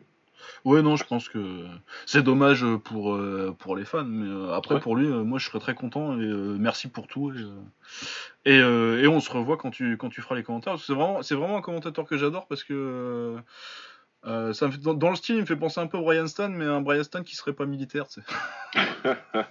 Donc Ouais. il sait, ce qu'il sait, il- je trouve que en termes de, de description technique, il s'en sort plutôt bien. Et euh, en plus de ça, contrairement à un Dominic Cruz ou un Brian Stan, il sait quand il, quand il faut, euh, bah, quand il faut bien reconnaître que tu es en train de regarder deux mecs qui se battent dans une cage et que c'est quand même un truc un peu de fou. Des fois, du coup, il y a de l'émotion. Ouais, ouais, clairement. Alors que euh, Cruz, c'est vraiment un mec euh, qui, te décrit, qui te décrit ça comme, euh, comme, comme le code fiscal, quoi. Non, mais ouais, Kroos, c'est- moi je peux pas. Voilà, donc c'était un très bon combat. euh, Ouais, c'était bien. Hooker, il a demandé, euh, il a demandé euh, Geji ensuite. Justin Gagey, ouais. J'admire beaucoup, hein, mais je suis pas sûr que tu veuilles vraiment au fond de toi-même. C'est pas un truc que tu veux pour toi. Ouais, je sais pas. Ah, je pense. bien, euh, Ah ouais, non, non, je pense que je pense que je pense qu'il le veut, mais je pense que je pense que Geji il défonce en fait. Mais ouais, pour moi, euh, je, je vois pas comment il bat Gagey. ouais. Ah, mais c'est pourri pour lui. hein. Il prend beaucoup de coups, euh, il tape pas si fort que ça. Il réagit pas bien au low kick, il les prend pas bien, je trouve. Ouais. Il les bloque pas du tout en plus. Donc, Ouais, il les bloque assez, pas du tout. ouais. paradoxal d'où tu viens normalement. Ouais, tu devrais savoir. Mais bon, il le fait pas. Et euh, ouais, quand tu vois comment ça l'a ça, ça l'a gêné contre. euh, il s'est fait démonter les jambes par Barbosa. Euh, Geji, euh, c'est moins joli que Barbosa, mais il va te les taper encore pire. Quoi. Ouais, il, tape, il va les taper plus fort, plus fréquemment. Donc, ouais. Donc ce Ouais. sera une belle bagarre, mais je pense que c'est une bagarre qui avec, euh, avec euh, Hooker qui regarde les lumières du plafond. ouais, ouais, je pense qu'il le descend. Mais bon, bravo pour, pour, pour, pour les Balls. Euh, sinon, sur le reste de cette carte, il y a quand même des trucs un petit peu intéressants. Euh, Jimmy Crute euh, dans le Common Event, je sais pas trop pourquoi c'est parce que c'est un local. Euh, Bel Kimura pour finir Michal Oleksichuk. Je crois que Ouais. c'est comme ça qu'on dit. Oleksichek, peut-être. Ouais, peut-être un peu plus à la prononciation. Ouais, ouais, non, j'ai un pote qui, qui est polonais. Qui m'a bien expliqué comment on prononçait Jedrzejczyk. Ah, ça. Euh, j'ai merci. Ouais. Johanna Violence, on dit. Euh, Ouais, donc euh, bon, ça c'était rigolo, ça a duré 3 minutes. euh, mais ça fait longtemps que j'avais pas vu une Kimura comme ça, euh, parle dessus, et où le mec il est en. Tu sais, il est à genoux et il la tourne bien dans le dos, elle était assez sale. Ah, la l'ancienne, elle est, elle est rough, celle-là. Ouais. Est... Ah, Ah ouais, c'est vraiment de l'arrachage de bras quoi. ouais, mal. C'est Marcelo Garcia qui disait qu'il aimait pas les Kimura parce que c'était un mouvement de force et il a pas tort. Ah, c'est un truc de bourrin, ouais. Euh, sinon, il y a Yan Xiaonan euh, contre Karolina Kovacevic. Carolina s'est fait démonter. J'ai vu le highlight euh, du combat, ouais. Ah, c'était Ah, mais, euh, elle prend crochet gauche début de combat qui lui flingue l'œil et moi je l'aurais arrêté, je l'aurais pas laissé terminer. Ouais, après, ça a des conséquences. hein. A priori, elle doit se faire opérer. Et en plus, elle peut même pas bouger du pays pendant 6 semaines, je crois. Donc, Ouais non, elle peut pas prendre l'avion avec son œil parce qu'avec les changements de pression, ça, ça avait fait pareil ça à Brandon Vera à l'époque quand il s'était fait éclater la gueule par John Jones. ouais. Le gros coude là, en- il Ouais. se fait fracturer le visage et euh, non, il peut même pas prendre l'avion, t'es obligé de rester là. je crois qu'en plus c'est dans une petite ville à la con. Ah ouais, parce qu'elle, à Auckland, ça va encore. Bon. Ouais, ça va, tu fais un peu de tourisme. Euh. c'est cool, va pouvoir visiter, etc. Mais ouais, c'est clair que si ça t'est arrivé à Saskatchewan ou je sais pas où, là. Ouais, ouais, non, mais je sais pas, je me demande si c'était pas genre un Fight Night dans le Kansas ou un truc comme ça, tu vois, genre, oh là là, Merde. j'ai la gueule, j'ai la gueule niquée, je dois me faire opérer, j'ai mal partout et je dois suis dans le Kansas, quoi. T'étais dans un village de 6000 habitants où il y en a 5000 qui étaient, euh, qui étaient dans, dans le truc. Donc tout le monde t'a vu en fait. c'est toi qui t'es fait défoncer. Hein, c'est toi. Ouais, c'est bon. euh... Ouais, donc Yan Xiaonan, que je, je découvre, ça fait euh, genre 8 ans qu'elle est l'UFC. Ah ouais, alors là, je connaissais pas du tout non plus. Non, elle a depuis 2017 et euh, elle a déjà gagné 4 combats, quoi, avant celui-là. Ah, mais si elle, Mais j'ai a le- combats dans une undercard d'une carte chelou. Enfin, voilà. Bah ouais, c'est ça.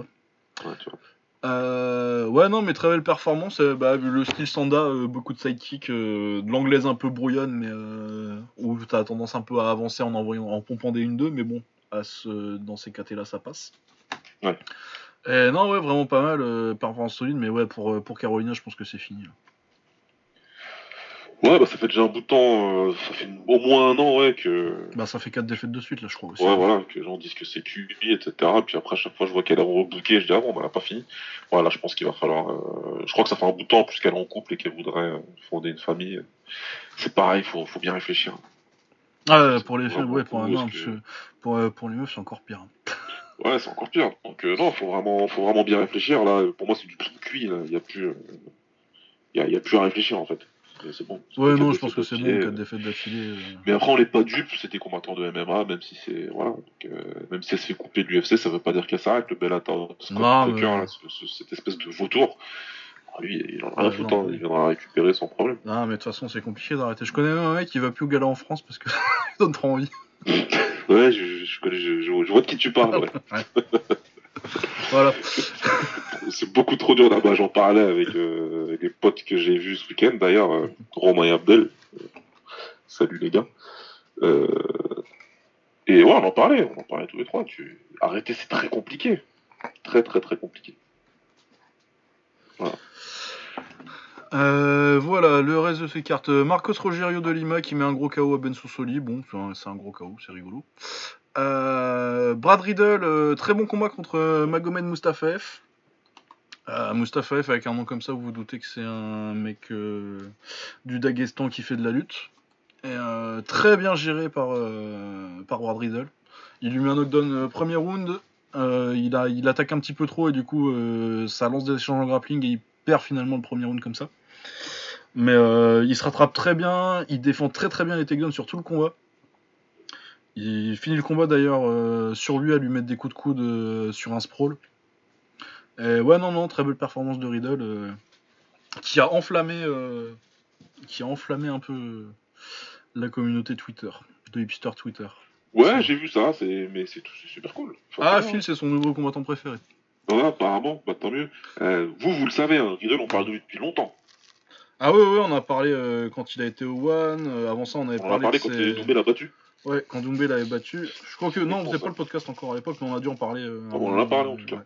Et très bien. euh, Ouais. euh, Riddle, on l'avait dit à l'époque. euh, moi en kick, euh, si j'étais un top non en kick, je suis un peu loin, mais. mais euh, sur, genre, je garderais une liste de mecs qu'il faut surveiller et que si on me les propose, ils sont pas connus, mais il faut peut-être se méfier. Ouais. Et ben en haut de cette liste, y aurait Brad Riddle parce qu'il est pas, il était pas connu du tout. Ouais. Mais tu savais que ceux qui savaient savaient. Il a fait beaucoup galérer euh, Cédric Doumbé d'ailleurs. Ouais. Parce que C'était dans sa période 2015, là où il remonte, euh, 2015-2016. Avant Ouais, puis qu'il il aille. fait euh, une dizaine de combats dans l'année là. Ouais, il fait ouais, peut-être 12 même. Euh, et euh, il galère beaucoup en Chine contre, euh, contre Riddle. Riddle fait beaucoup galérer Hercel aussi, que j'ai genre euh, top 5 en top, top 4 peut-être, euh, depuis qu'il a battu Doskan deux fois. Ouais. euh, ouais, non, c'est un, c'est un combattant très compliqué. euh, je suis très content qu'il soit en MMA euh, à l'UFC. que... Parce que c'est le genre de mec que ça me dérange pas trop de le perdre pour le kick parce que je me dis pas qu'il- qu'on a perdu un- une légende du kick. Mais on, c'est un mec qui a un très bon niveau et qui, peut, qui, a, qui a- qui a un, qui a un niveau assez bon pour faire très mal en MMA et ça commence quoi. Ouais. Surtout qu'il a, il a, il a très bien géré un match-up très difficile. Ouais, faut que je, faut, faut, le vois moi, mais, euh, mais en tout cas, vu tout le bien que, les gens en disent, c'est que. Eh, de toute façon, dès que tu combats contre un Magomed là, Ouais, non, c'est ça. Mais en plus, euh, franchement, moi, c'est un, combat qui m'a fait. euh, Je pensais que ce serait plutôt. Même euh, sur son dernier combat, il se fait un peu choper en anglaise euh, où il est pas très prudent. Je pensais que il avait le potentiel pour être plus ou moins un bon mid-carder et euh, que de top 15, top 10 euh, qui fait des combats fun. Et finalement, cette performance-là contre, contre un match-up difficile, ça me fait penser que finalement, il y a peut-être moyen de faire un peu plus que ça. d'accord. Donc ouais, non, vraiment très très belle performance de Riddle. Euh, et sinon, Touloukov a mis KO Kevin Aguilar, Jalin Turner aussi, dont on avait parlé un petit peu euh, avant de post Celui-là, je l'ai pas regardé encore, mais il faut que je le vois. Parce que j'ai dormi aussi un peu un moment. Et euh, Kaikara France qui a fait euh, une très, très très joli petit combat contre, contre Tyson Nam. Ah ouais? Ouais. Il gagne par décision. Euh, Tyson Nam, euh, il est gros pour la, il est très gros pour un flyweight. Et, euh, Ouais. il a beaucoup avancé en anglaise. ouais. Mais euh, ouais, non, il a bien géré la distance, euh, Kakara France, euh, c'était c'était bien géré. Et Angela Hill a, a battu euh, Loma, aussi. Ça, c'est un combat qui m'intéressait beaucoup. Une fois n'est pas coutume d'ailleurs euh, dans un combat féminin. Mais euh, ouais, je vais essayer de voir si je peux pas le, le rattraper celui-là. Ouais, c'est sur Fight Pass. Hein. Que ça doit être un combat debout, ça en plus avec Ouais, ouais, c'est debout. C'est euh, Loma qui. Il n'y a, pas assez de liaison entre son, entre son anglaise et ses kicks en fait. Ouais, c'était le problème déjà à la base. euh, Elle a pas pu le régler encore. ouais. Non, non, non, ouais, du coup elle se fait prendre beaucoup en anglaise et, euh, sur le volume. Les deux, trois fois où elle réussit à partir en clinch, elle fait. ben, Il y a un problème de gabarit aussi euh, qui fait. Et puis Angela, Angela Hill a une base en taille aussi, donc coup elle sait quand même un peu, à peu près Ouais, c'est quoi faire. faire. Euh, ouais, non, du coup, elle se fait prendre beaucoup sur l'anglaise, euh, sur le volume en anglaise. Mais sinon, c'est un combat sympa. Ouais. Ok. Priscilla Cachoeira, elle a mis un KO aussi, apparemment, 40 secondes. Ouais, ça je l'ai vu passer euh, sur Twitter. Ouais. Gros, gros uppercut euh, qui vient de loin. Euh, ouais, merde, j'aurais pas fait prévu en. Bon, on fera ça à la fin. Euh, du coup, euh, ouais, c'est tout pour l'UFC. Petite carte sympathique. Il y avait le Rising aussi. Il n'y avait pas grand chose, c'était pas une grosse carte. Il y avait Mikuru Asakura contre Daniel Salas. Daniel Salas qui a une espèce de, de fleur. Très karaté dans le style des sidekicks, euh, garde très, très de côté.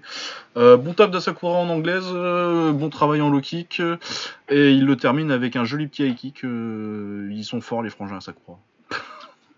Ah, c'est des bons, c'est des bons bagarreurs de la street, hein, mais qui sont, qui sont forts. Qui sont Ah forts, non, et puis techniquement il y a des trucs, hein. il y a quelque chose. Ouais, non, mais ce que je veux dire, c'est qu'ils ont la mentalité street, mais qu'ils sont, ils s'entraînent très bien, ils se préparent très bien et, et ils font beaucoup de choses très bien.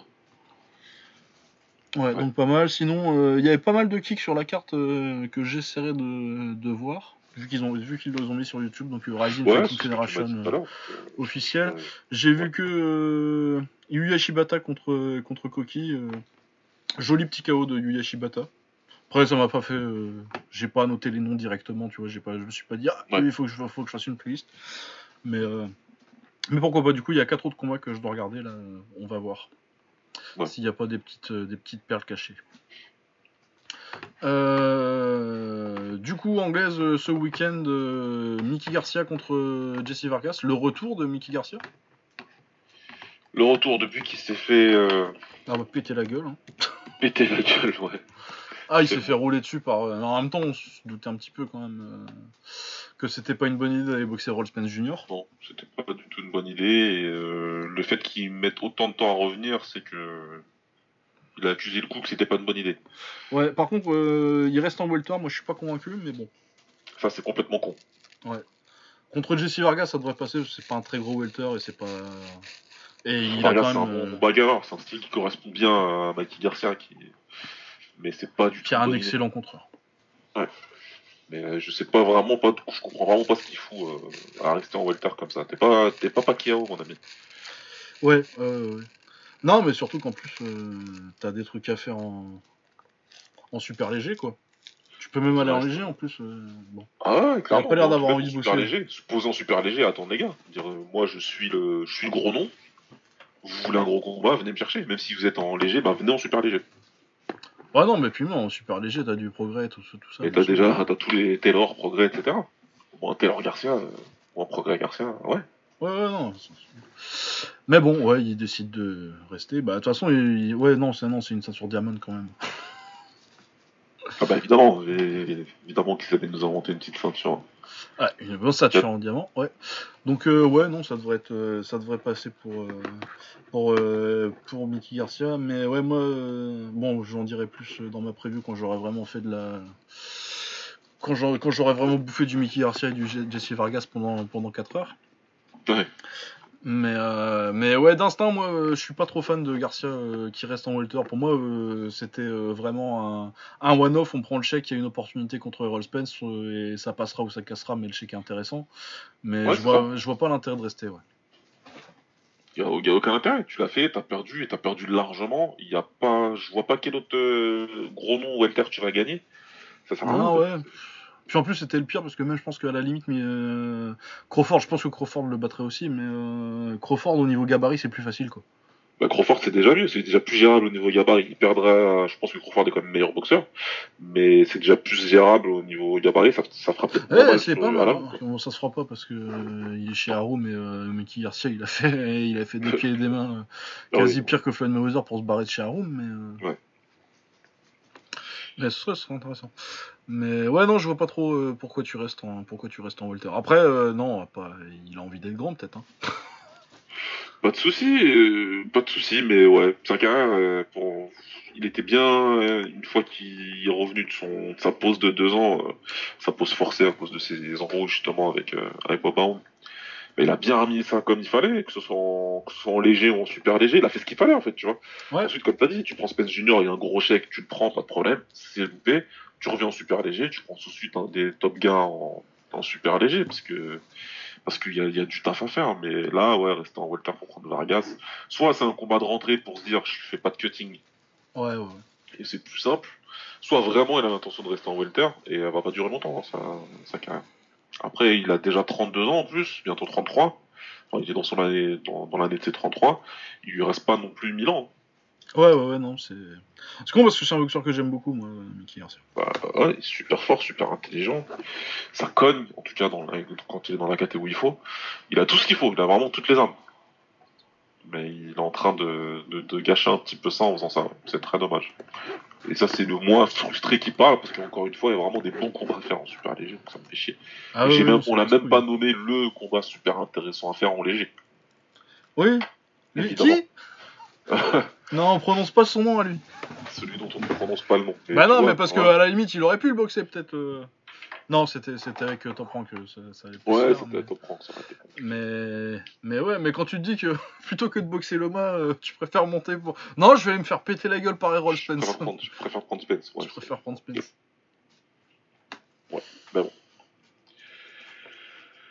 Mais ouais, euh, en tout cas, ouais, euh, c'est bien qu'ils reviennent quand même, et puis évidemment qu'on va regarder. Avec Ouais, non, mais puis surtout que la carte en dessous est plutôt pas mal. hein. Il y a Khalid Afai euh, qui défend son titre WBA Super Flyweight contre euh, Chocolatito. Ouais. J'espère, non, là, c'est même pas de l'analyse technique, c'est que j'espère tellement que Chocolatito va le fumer. Parce que ça m'énerve, ça. Khalid Afai, ça fait 5 ans qu'il est champion et qu'il boxe personne. Et là, maintenant, Chocolatito, il est vieux, il a pris, il a pris un KO et euh, il a fait la guerre avec Sasaki. Tu fais, ah, finalement, euh, C'est bon, je le prends. c'est bon, je le prends. Et ben j'espère que tu vas payer. C'est euh, comme Shaub à l'époque, ça m'énervait ça putain. Quand il, quand il disait qu'il était le Legend Killer parce qu'il est mis KO Crocop euh, à 48 piges. Ah oui, non, bah ouais, mais c'est sûr que tu peux être les gens de killer, Ah. hein. Quand les mecs ils ont 50 ans que tu les boxes, il n'y a, pas de... y a pas de problème là-dessus. J'ai réveillé toute la maison quand Nog il l'a mis KO au Brésil. C'était tellement bien fait. Euh, ouais, non, du coup, ça m'énerve un peu après qu'Eddie Fire c'est un bon boxeur, mais, euh, mais en franchement, en plus, j'y crois encore au niveau du style. euh, c'est pas Sri Saket, quoi. Donc, euh. Et je pense que Roman Gonzalez, euh, donc Chocolatito, a montré euh, sur ces deux derniers combats, bon, c'était pas des gros adversaires, hein, euh, mais il a montré qu'il est pas fini, fini. Et je pense que si t'as pas euh, l'impact physique et, euh, et le punch de, de Sri Saket, Ouais. ça reste quand même très dur de faire chier, euh, de faire chier, euh, de faire chier Chocolatito parce que ça reste un des, un des pressure fighters les plus, les plus beaux à avoir boxé que j'ai jamais vu. Exceptionnel, c'est vraiment un combattant exceptionnel, Chocolatito, on le redira jamais assez. Et euh, il faut, faut surtout pas faire l'erreur de, de, de, de, de garder ces deux dernières années à Chocolatito. Ah oui non, faut aller voir voir tout ce qu'il a euh, fait avant. faut aller voir quand il était pas en plus. Donc allez voir, euh, c'est vraiment exceptionnel. Ouais, combat contre, contre Yaegashi, contre Kira Ouais. Yaegashi au Japon. Euh, contre, le, combat contre Estrada aussi. Ouais. C'est une guerre celui-là. il- Contre Estrada, moi c'est un de mes préférés. En tout cas, Ah, mais euh, c'est moi, c'est son meilleur combat, je pense. c'est son meilleur combat à lui et c'est un de mes combats préférés tout court. Ah oui, non, il, est- il est exceptionnel. Super. Le combat, le premier contre Sisaket, il est ouf aussi. hein, C'est une putain de Ouais. hein, c'est le combat Ouais. de l'année cette année-là. Ce qui fait qu'on quand on attend plus gros, plus puissant, et il se dit, m'en fous, j'y viens, j'essaie de mettre la pression quand même, c'est un truc de dingue.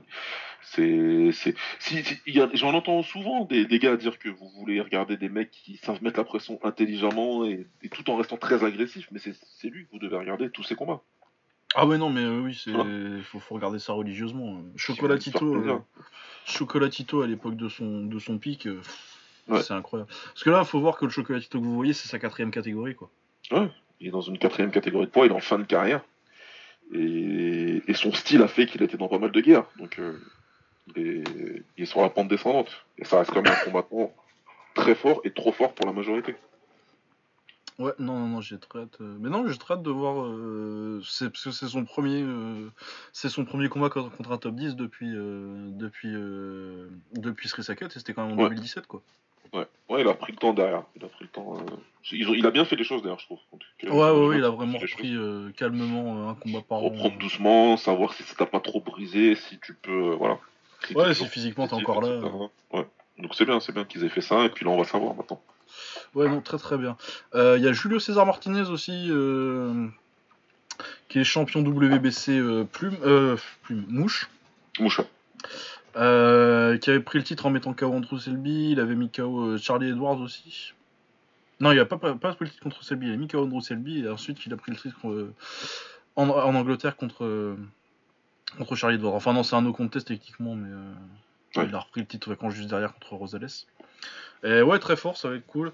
Jay Harris, euh, malheureusement, je. Ah, mais si, je connais en fait. si, si, oui, je l'ai vu contre Paddy Barnes. Il a explosé Paddy Barnes. Paddy Barnes, qui était euh, olympien en 2016 et euh, dont la carrière pro s'est plutôt mal passée d'ailleurs, elle est terminée. Est-ce qu'il l'a fini Oui, je l'avais vu euh, par hasard ce combat-là d'ailleurs. Oui, très très fun, Jay Harris. Gallois, beaucoup de pression, beaucoup de volume. contre Martinez qui est mexicain, ça peut être très très très très fun. et j'ai hâte de, pour le coup de faire ma petite, ma petite analyse vidéo. Ouais. Ouais, là, c'est Ouais, session. ouais. Toi, t'as pas l'article à mais tu vas faire de la vidéo quand même. ah bah ouais, bah attends. Euh, sinon, euh, Joseph Parker contre euh, Shondell Terrell Winters, on en parlait. Sur antenne qu'on a, qu'on a fait nos petites blagues sur le, le College Pro Bowl ou je sais plus quoi là. ouais. Ah, De, le sketch de Ken Peel. Oui, Shondell Terrell Winters. Euh, ouais, Shondell Terrell Winters, il a 13 victoires de défaite, il a 39 ans. Il a jamais boxé euh, personne euh, dont, dont vous reconnaîtriez le nom. Et il prend Joseph Parker, qui est euh, pas ouf techniquement, mais c'est quand même un ancien euh, champion du monde. Et euh, oui, je pense que c'est très clairement une, une, un combat de, de rentrée pour, pour Joseph Parker. Ouais. À l'analyse, l'analyse box en tout cas. Ah ouais, non, mais là, c'est c'est- c'est le type d'adversaire ouais, qui te fait revenir. Euh, et puis ensuite, tu- derrière ça, tu essaies de prendre un combat un peu plus euh, intéressant, enfin, un peu plus d'impact. Mais ouais, là, c'est un combat de retour. ouais. Ouais. Euh, Israël Madrimov aussi euh, sur l'undercard euh, prospect euh, ouzbek. Je sais plus ce qu'il a fait au JO exactement d'ailleurs, Madrimov. Je sais même plus s'il y a été en fait. Mais euh, un des, de la génération de de d'Ouzbek là qui amateur qui, qui, qui monte très très vite en pro. Là, il prend Charlie Navarro qui a une euh, quarantaine de combats, donc euh, c'est surtout pour un adversaire expérience pour faire. euh, c'est pas son premier. Non, c'est- il a fait que des D rounds jusque-là, mais euh, il a pris beaucoup de KO lui. 3 KO, ouais. Bon, Ouais. bon, en tout cas, il y a, il y a Israël Madrimov sur la carte qui est à surveiller. Voilà, voilà pour l'anglaise. Euh, maintenant, on n'a pas vraiment regardé kick euh, ni de taille cette semaine. Par contre, euh, il y a une très très grosse semaine qui s'annonce Yes. avec euh, bon, une grosse semaine en Thaïlande. Hier au Raja, que j'ai pas encore vu, mais que je vais regarder bientôt. Ging Sanglet contre Luke Nimit. Ça, c'est très cool. Ging Sanglet qui est tout toujours, par contre, bien au-dessus de son poids de forme, mais bon, c'est le problème quand t'es trop talentueux en Thaïlande. Ouais, on redescendra plus. Hein. Ah non, non, non, il va rester en, en, en super, euh, en super plume, alors que pour moi, c'est genre un super bantam, quoi. Mais... Ouais. Mais bon, il a tellement de talent, il est tellement, tellement fimeux, euh, King Sanglek, que. Voilà, donc contre Luke Limit qui, va, qui devrait bien lui rentrer dedans. Euh, mercredi au Raja, on a Saming Dead contre Detsagda. Il s'était déjà boxé l'année dernière. euh, très très gros, gros- grosse coupure sur coup de, de Saming. Euh, Saming Dead, de toute façon, c'est les meilleurs coups de Thaïlande. Ouais. C'est officiel maintenant. Euh, Il y a aussi la revanche Rungnarai contre Chan Alert qui s'était boxé. euh, donc euh, Chan Alert pour moi c'est une des meilleures anglaises euh, du circuit Thaï contre euh, Rungnarai qui est un des meilleurs fimeux du circuit Thaï. C'est ça. Donc c'était l'opposition de style qu'on avait vraiment euh, préféré. Enfin, j'avoue je parle en on, mais je crois que oui. hein. Oui, oui, qu'on avait kiffé l'année dernière. Et, euh, et ouais, c'est super. C'est- c'est- c'est- Ouais, c'est surtout que euh, c'est une revanche. euh, Chan Alert avait gagné, mais euh, ça se discutait beaucoup, je trouve. C'était discutable. ouais. C'était discutable. ouais. Mais c'était un très bon combat. Ouais. Donc euh, entre euh, le front kick middle de, de Rung Narai et euh, l'anglaise de Chan Alert, non, ça va être ça va être très cool. Je suis très content de voir de voir le rematch. Ouais. De toute façon, euh, tu vois que c'est controversé la décision parce que euh, c'est Rung Narai coin rouge et euh, ils ont donné deux livres à Chan Alert. hein. euh, Donc et on a bien pris en compte ce qui est, c'est ce qui est gênant avec la Thaïlande d'ailleurs. La physionomie du combat compte beaucoup plus que ce que les juges ont décidé derrière. Euh, ouais, donc ça, ça, ça, putain, il y, a- il y a tellement de bons combats cette semaine en Thaïlande. Euh, on a Rotang contre Kaonar, ça, ça aussi c'est très cool parce que ça fait très longtemps qu'on n'a pas vu Rotang, même en Thaïlande, euh, même s'il continue à boxer en Thaïlande, ça fait très longtemps qu'on n'a pas vu euh, Rotang contre un fimeux. Ouais. Euh, moi d'ailleurs, euh, je vous le dis, je pense que Rotang va perdre. C'est un tas match-up. Il y a, a... c'est beaucoup plus facile entre guillemets de perdre ce combat-là pour lui parce que déjà c'est un fimeux et puis en plus euh, il est vraiment là dans un style. euh, Là, ça fait bien un an et demi, deux ans maintenant que. Bah, ça fait depuis. euh, il a pas pris de fimeux depuis Runkit en 2018, et Ouais, Runkit, il voilà, a perdu. fait- ouais, c'est ça. Donc ça fait, ça fait bien deux ans qu'il a pas pris quelqu'un comme ça et que du coup, il est, on l'autorise entre guillemets hein, à, rentrer dedans et, et à maintenir des pressions longues comme ça contre des gens qui se déplacent pas super bien. Ouais, parce que ouais, à part Agarty un petit peu, euh, c'est le seul qui bouge un petit peu. Autrement, il a pris que des bagarreurs, quoi. Chorfa. Ouais. euh, Non, Fadi Khaled aussi, il a essayé de tourner, mais ça c'était en cash, ça a fait un combat tout pourri. Ouais, c'était de la merde. ouais. Mais ouais, je pense que ça va être. Je pense que c'est compliqué, euh, Kaonar. Surtout que Kaonar il est en forme en plus en ce moment. Connor, il boxe régulièrement, il est en forme, il est très technique, il se déplace bien, il utilise très bien ses membres euh, avant pour pouvoir regarder la distance qui l'intéresse. Donc, euh, et puis s'entraîner euh, chez Sunshine est un plus. Ouais, puis euh, gaucher en plus. Hein. Ouais. Quand, tu, quand, on- quand, ta, quand ta stratégie c'est de rentrer dedans, ça, ça, ça, ça- rend les choses compliquées. Ouais. Donc ouais, moi je pense, je vois bien Kaonar par décision. En plus, euh, il reboxe Runkit le mois d'après. euh. Ouais, il se, il, se- il se fait aucune faveur, euh, vraiment, Rotang. Ah mais c'est merveilleux, moi je, je kiffe. C'est génial. Il boxe, euh, il, il boxe les meilleurs en Thaïlande, il boxe les, me- les meilleurs combats possibles au One. euh, super, rien à dire. Euh, ouais, donc euh, très cool ça. Il y a Chorfa contre Prajan Ban et Petmani contre Apiwat aussi en sous-carte, c'est sympa. Et vendredi au Lumpini, on a une énorme carte. Non, c'est pas au Lumpini d'ailleurs, c'est parce que il y a marqué vendredi parce qu'en général c'est Lumpini vendredi, mais c'est un, un event en dehors. Ouais. Euh, Sangmani contre Tananchai et pas Tananchai. Hein. Tananchai, euh, c'est celui contre qui ils se sont boxés dix fois. Là, c'est Tananchai, c'est celui qui avait boxé. euh, Bref, je crois que le plus récent que je l'ai vu, Tananchai, c'est quand il boxe. euh, quand euh, Senchai boxe à Dubaï, c'est de l'année dernière.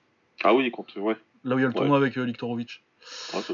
Ouais, c'est ça. Enfin, je, bon, j'imagine qu'il a reboxé depuis, mais c'est la dernière fois que Non, vu. vu, vu en tout cas, ouais. Après.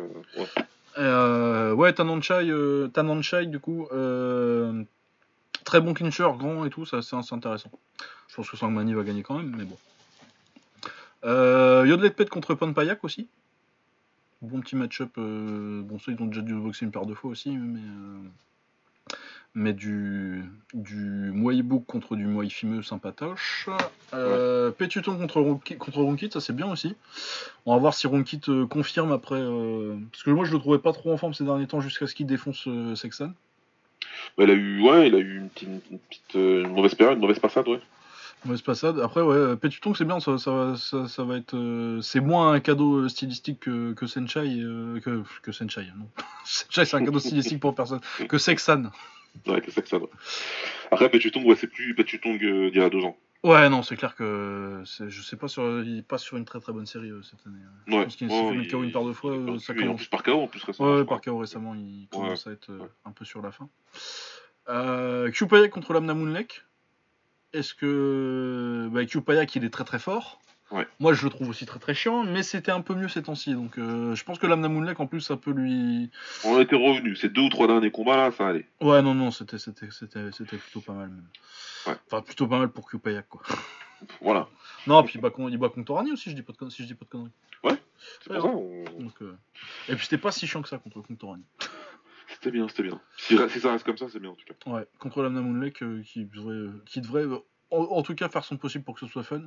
Après, est-ce que du coup ça veut pas dire que Kyupayak va décider de le neutraliser complètement en clinch Ouais, peut-être. hein. Après, Ouais. s'il a besoin, euh, je comprends. Ah ouais, non, mais de toute façon, euh, ça gagne. Hein, tu veux pas le... Ouais. Il avait quand même un, un palmarès l'année dernière qui, est- qui, qui était dans la conversation pour le, pour le combattant de l'année. Ouais. Euh, putain, c'est le cinquième combat sur la carte. T'as Conctorani contre Kompatak, quoi. C'est quand même bien cette carte. Ouais, c'est une grosse carte là. Donc Conctorani contre Kompatak, il me semble que c'est une revanche d'ailleurs. De toute façon, c'est toujours des revanches en Thaïlande, mais, euh, mais je crois qu'ils se sont boxés l'année dernière, si je dis pas de conneries. Je vais vérifier. Ouais, là, je peux pas, je m'en rappelle plus. Si, ouais, il l'a battu euh, en octobre. Donc, euh, Conctorani, euh, qui est sur une euh, période pas top, euh, s'il a perdu en fin d'année contre Petpangan deux fois et contre Kupayak. De toute façon, c'est dès qu'on a parlé de lui. Hein. Ouais, ouais, c'est ça. Bah, dès que- Complètement notre faute. Non, non, non, parce qu'on a parlé de lui quand il a défendu son titre contre Padetsuki et il a battu une fois Petpangan quand même cette année. Juste Ouais, après. bon. Ça va. Puis il a mis le KO à Aikida. Mais c'est vrai que, ouais, il a, il a pas. Bah, c'est vrai, il a perdu contre Petpangan et Kopeyak, c'est pas. Par contre, ouais, comme Patak, euh, que j'aime beaucoup euh, quand il décide pas de faire du clinch un peu pourri, euh, où Ouais. il cherche juste à faire plier la tête. Mais, mais que j'aime beaucoup quand il boxe à distance parce que c'est une des meilleures jambes avant de Thaïlande euh, au niveau athlétique et euh, explosion sur le middle gauche. euh, Ouais, c'est très fort. mais c'était. Euh, C'est qu'il a complètement mis en- à qui il a complètement mis la misère avec juste sa chambre avant. Ouais, c'était un jambe avant. ouais. Et où euh, sur il a arrêté de boxer euh, à 30 secondes du cinquième. J'ai dit ah c'est bon je suis trop en retard allez salut et euh, ouais, il, il a, il a- Ouais, il a capitulé. elle était, très- elle était très avérée. Ouais, elle était vraiment très- c'est une des plus grosses perfor- performances de l'année dernière je trouve. Ouais. Euh, au passage qui apparemment a perdu en kick contre contre euh, merde comment il s'appelle? Ce week-end par décision contre euh, en 55 kilos. Je vais le retrouver dans deux secondes. Hop, euh, K1. Putain, comment il s'appelle ça, le fils de Masato là? Gunji Taito. Ah, Taito. Ouais, donc euh, j'ai pas encore. ouais, bah, ouais, non, mais lui c'est le fils du fils quoi. Ah ouais, ouais. Euh, lui et Jun Nakazawa. Euh, ouais, du coup, euh, j'ai pas encore mis ma VPN pour aller voir sur Abema, et donc c'est pas encore sur YouTube, mais j'essaierai d'aller le voir assez vite pour qu'on en parle un petit peu la semaine prochaine. Ouais. Voir si c'était une décision à la japonaise ou pas. Euh, Il y a Pet Sommeil aussi qui boxe contre Pet Somjit. euh, c'est très cool aussi, ça, même si Pet Sommeil. De toute façon, les sorts Sommeil, euh, euh, dès qu'on a commencé à dire que c'est le meilleur camp de Thaïlande, c'est vrai qu'ils ont pas fait une super fin d'année. Ah non, mais dès qu'on ouvre la bouche, c'est c'est compliqué pour, euh, pour les Ah, ouais. Mais ouais, voilà, donc euh, cette très grosse carte. En plus, t'as encore Mongol Pet contre Kaokwan et euh, Pet Mani contre Extra derrière. Donc, euh, Ouais. très bonne carte. Et euh, le Glory 75 euh, qui est. euh, c'est à Rotterdam ou je dis des conneries? Euh, le Glory 75 c'est à Utrecht. C'est à Utrecht, voilà. Je sais plus quelle ville c'était. euh. Aux Pays-Bas. Euh, alors, euh, ouais, je l'aime beaucoup cette carte. Je l'aimerais encore. Elle est bien. Ouais. Elle est bien. Ouais. Je l'aimerais encore Dommage plus si. Ouais, ouais, si le Common Event n'avait pas été annulé genre hier. Malheureusement. Donc normalement c'était Amisha Mezouari contre. Pour toi, c'est hier. Pour moi, c'est il y a une heure. Ouais. bah déjà ça va, je t'ai donné une heure. De... je suis dégoûté. Putain. Ah ouais ouais, donc euh, contre Menchikov qui était un très bon combat de, de jeunes qui montent. Entre... Ouais. Bon, je, je, vais- je, vais pas- je vais pas faire une analyse du combat parce que ça va me foutre le seum. Ouais, non, bah tant pis. On, Mais ouais, comme ça, on le verra euh, si c'est rebooké. Non, mais moi, ce qui m'emmerde, c'est que euh, ça aurait mis. euh, J'ai peur que que ça retarde un peu trop et que du coup Doumbé et Amisha, parce que je pense que c'était Amisha qui allait gagner, et qui se loupe. C'est ça qui me terrifie, moi. Il y a des chances. Hein. Ah ouais. Hein. Il y a des chances. Je sais pas c'est quoi la nature de la blessure en plus, mais euh, mais il y a des chances, ouais. Parce que moi, euh, on sait tous que Doumbé n'est plus là pour très longtemps. hein. Ouais, on sait tous que Doumbé partira bientôt en MMA. euh, ça fait longtemps qu'il en parle et euh, clairement, une fois qu'il aura fini son contrat, je pense qu'il se focusera là-dessus. Ouais. Mais mais moi, du coup, ça va, j'ai commencé, commencé à faire mon deuil. Mais moi, je voudrais qu'il parte. euh, déjà, Mur- déjà Murtel 3, euh, je comprends pourquoi ça se fait euh, dans le dans le storytelling de la carrière de de Doumbé et pourquoi lui, il a envie de le faire. Mais pour moi, il a gagné les deux premiers. Du coup, j'étais quand même vachement plus intéressé pour voir, pour le voir contre Amisha. Et du coup, j'ai peur que ça se fasse pas, que ça se fasse pas, et ça m'emmerderait. Ce serait très dommage, ouais. Ça serait ajouté à la longue liste des combats de kick qu'on n'aura pas pu voir parce que. Ah bah ça s'additionne hein, sur cette génération-là. Même si Ouais. euh, petite euh, petite parenthèse, euh, on, on va peut-être avoir des combats très cool vu que Oscar vient de signer One. Ah bah Oscar est super bonne la même semaine, ouais. Ouais, c'est c'est- ça va être très intéressant le One. Euh, on se demandait il y a pas longtemps euh, ce qu'allait faire Petro cette année. Mais euh, Bah il y a un petit problème chargé qui arrive. Ah ouais, là, c'est du Superbone, euh, du Oscan, euh, tu rajoutes à ça euh, Petro et euh, Samisana plus euh, le supporting cast. C'est pas, c'est pas, c'est pas leur meilleur KT en termes de, de profondeur, euh, les 70, mais euh, ils ont moyen de signer des gens. Je pense qu'ils iront signer des Russes. et, euh, non, ça, va- ça va être très, très cool. Ouais, ouais. Cette année au One en 70 kg. Ouais, super bonne, euh, super bonne, euh, super bonne contre Petrosian euh, en termes d'esthétique. De combat Ouais, joli à regarder, ça va être, euh, ça va être très très haut dans mes classements. C'est parfait. Je vais mettre des, je vais mettre des petites bougies et tout. Je vais faire une petite ambiance, petite ambiance tamisée pour regarder ça. En mode avion. ah et surtout pas te déranger. Des chips. Euh, Du coup, euh, les combats qui se feront ce week-end. euh, On a le combat principal, c'est Petch Panamung contre Adam Chouk. Euh, revanche, euh, je pense que là, ils se sont boxés une fois ou deux Déjà. Euh, euh, une fois pour moi c'est sûr. Ils se sont boxés une fois en finale du tournoi en Belgique, là, euh, à l'arrivée voilà. de Pet Panamung. en- Mais il, il a pas fait une défense contre. Si je crois qu'il a déjà fait une défense contre lui. hein. Ça, Pardon. ça me dit bien quelque chose. Oui, il l'a battu euh, l'année dernière. Ouais, il a, il deux victoires contre lui en fait. ouais. Deux Ouais. victoires contre lui. Après, ouais, c'est clair que Adam Chouk a, a mérité plus ou moins parce qu'il sort d'une victoire sur euh, sur Ulyanov? Voilà, truc, il a, il a, il a gagné son, son title shot dans ce, dans ce combat-là et c'est pas spécialement discutable. Après, euh, comme on le sait, la profondeur des KT du Glory fait que tu revois les mêmes combats souvent. Mais ouais, non, mais il a tapé Vidales et, euh, et Ulyanov là pour revenir. Et on ne parlera pas de son combat contre Van Nostrand. Je ne parle d'aucun combat qui implique Van Nostrand. Ça n'existe pas. Je... Ça n'est jamais arrivé. Voilà. Euh, Ouais, non, bah, c'est difficile de pas penser que, euh, Panamong a peut-être un petit peu son numéro parce qu'il a pas non plus changé tant que ça depuis euh, les deux premiers combats. euh. Adam Chouk, même si je l'aime beaucoup. Et que là, il revient à un style qui me, qui me plaît plus que ce qu'il faisait ces deux dernières années à peu près.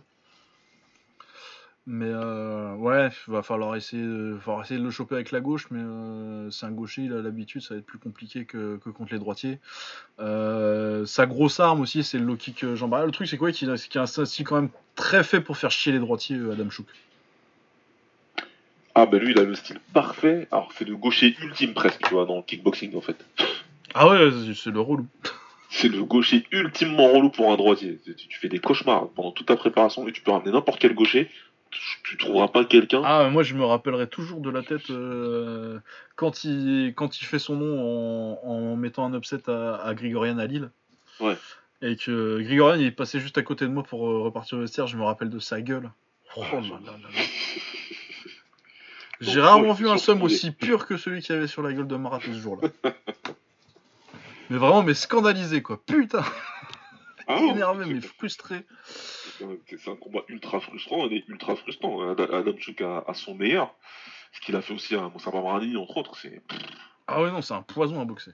Ah, tu, tu vas le voir dans le vestiaire pour faire un genre, tu, tu veux le féliciter, mais tu, tu sors un couteau en fait.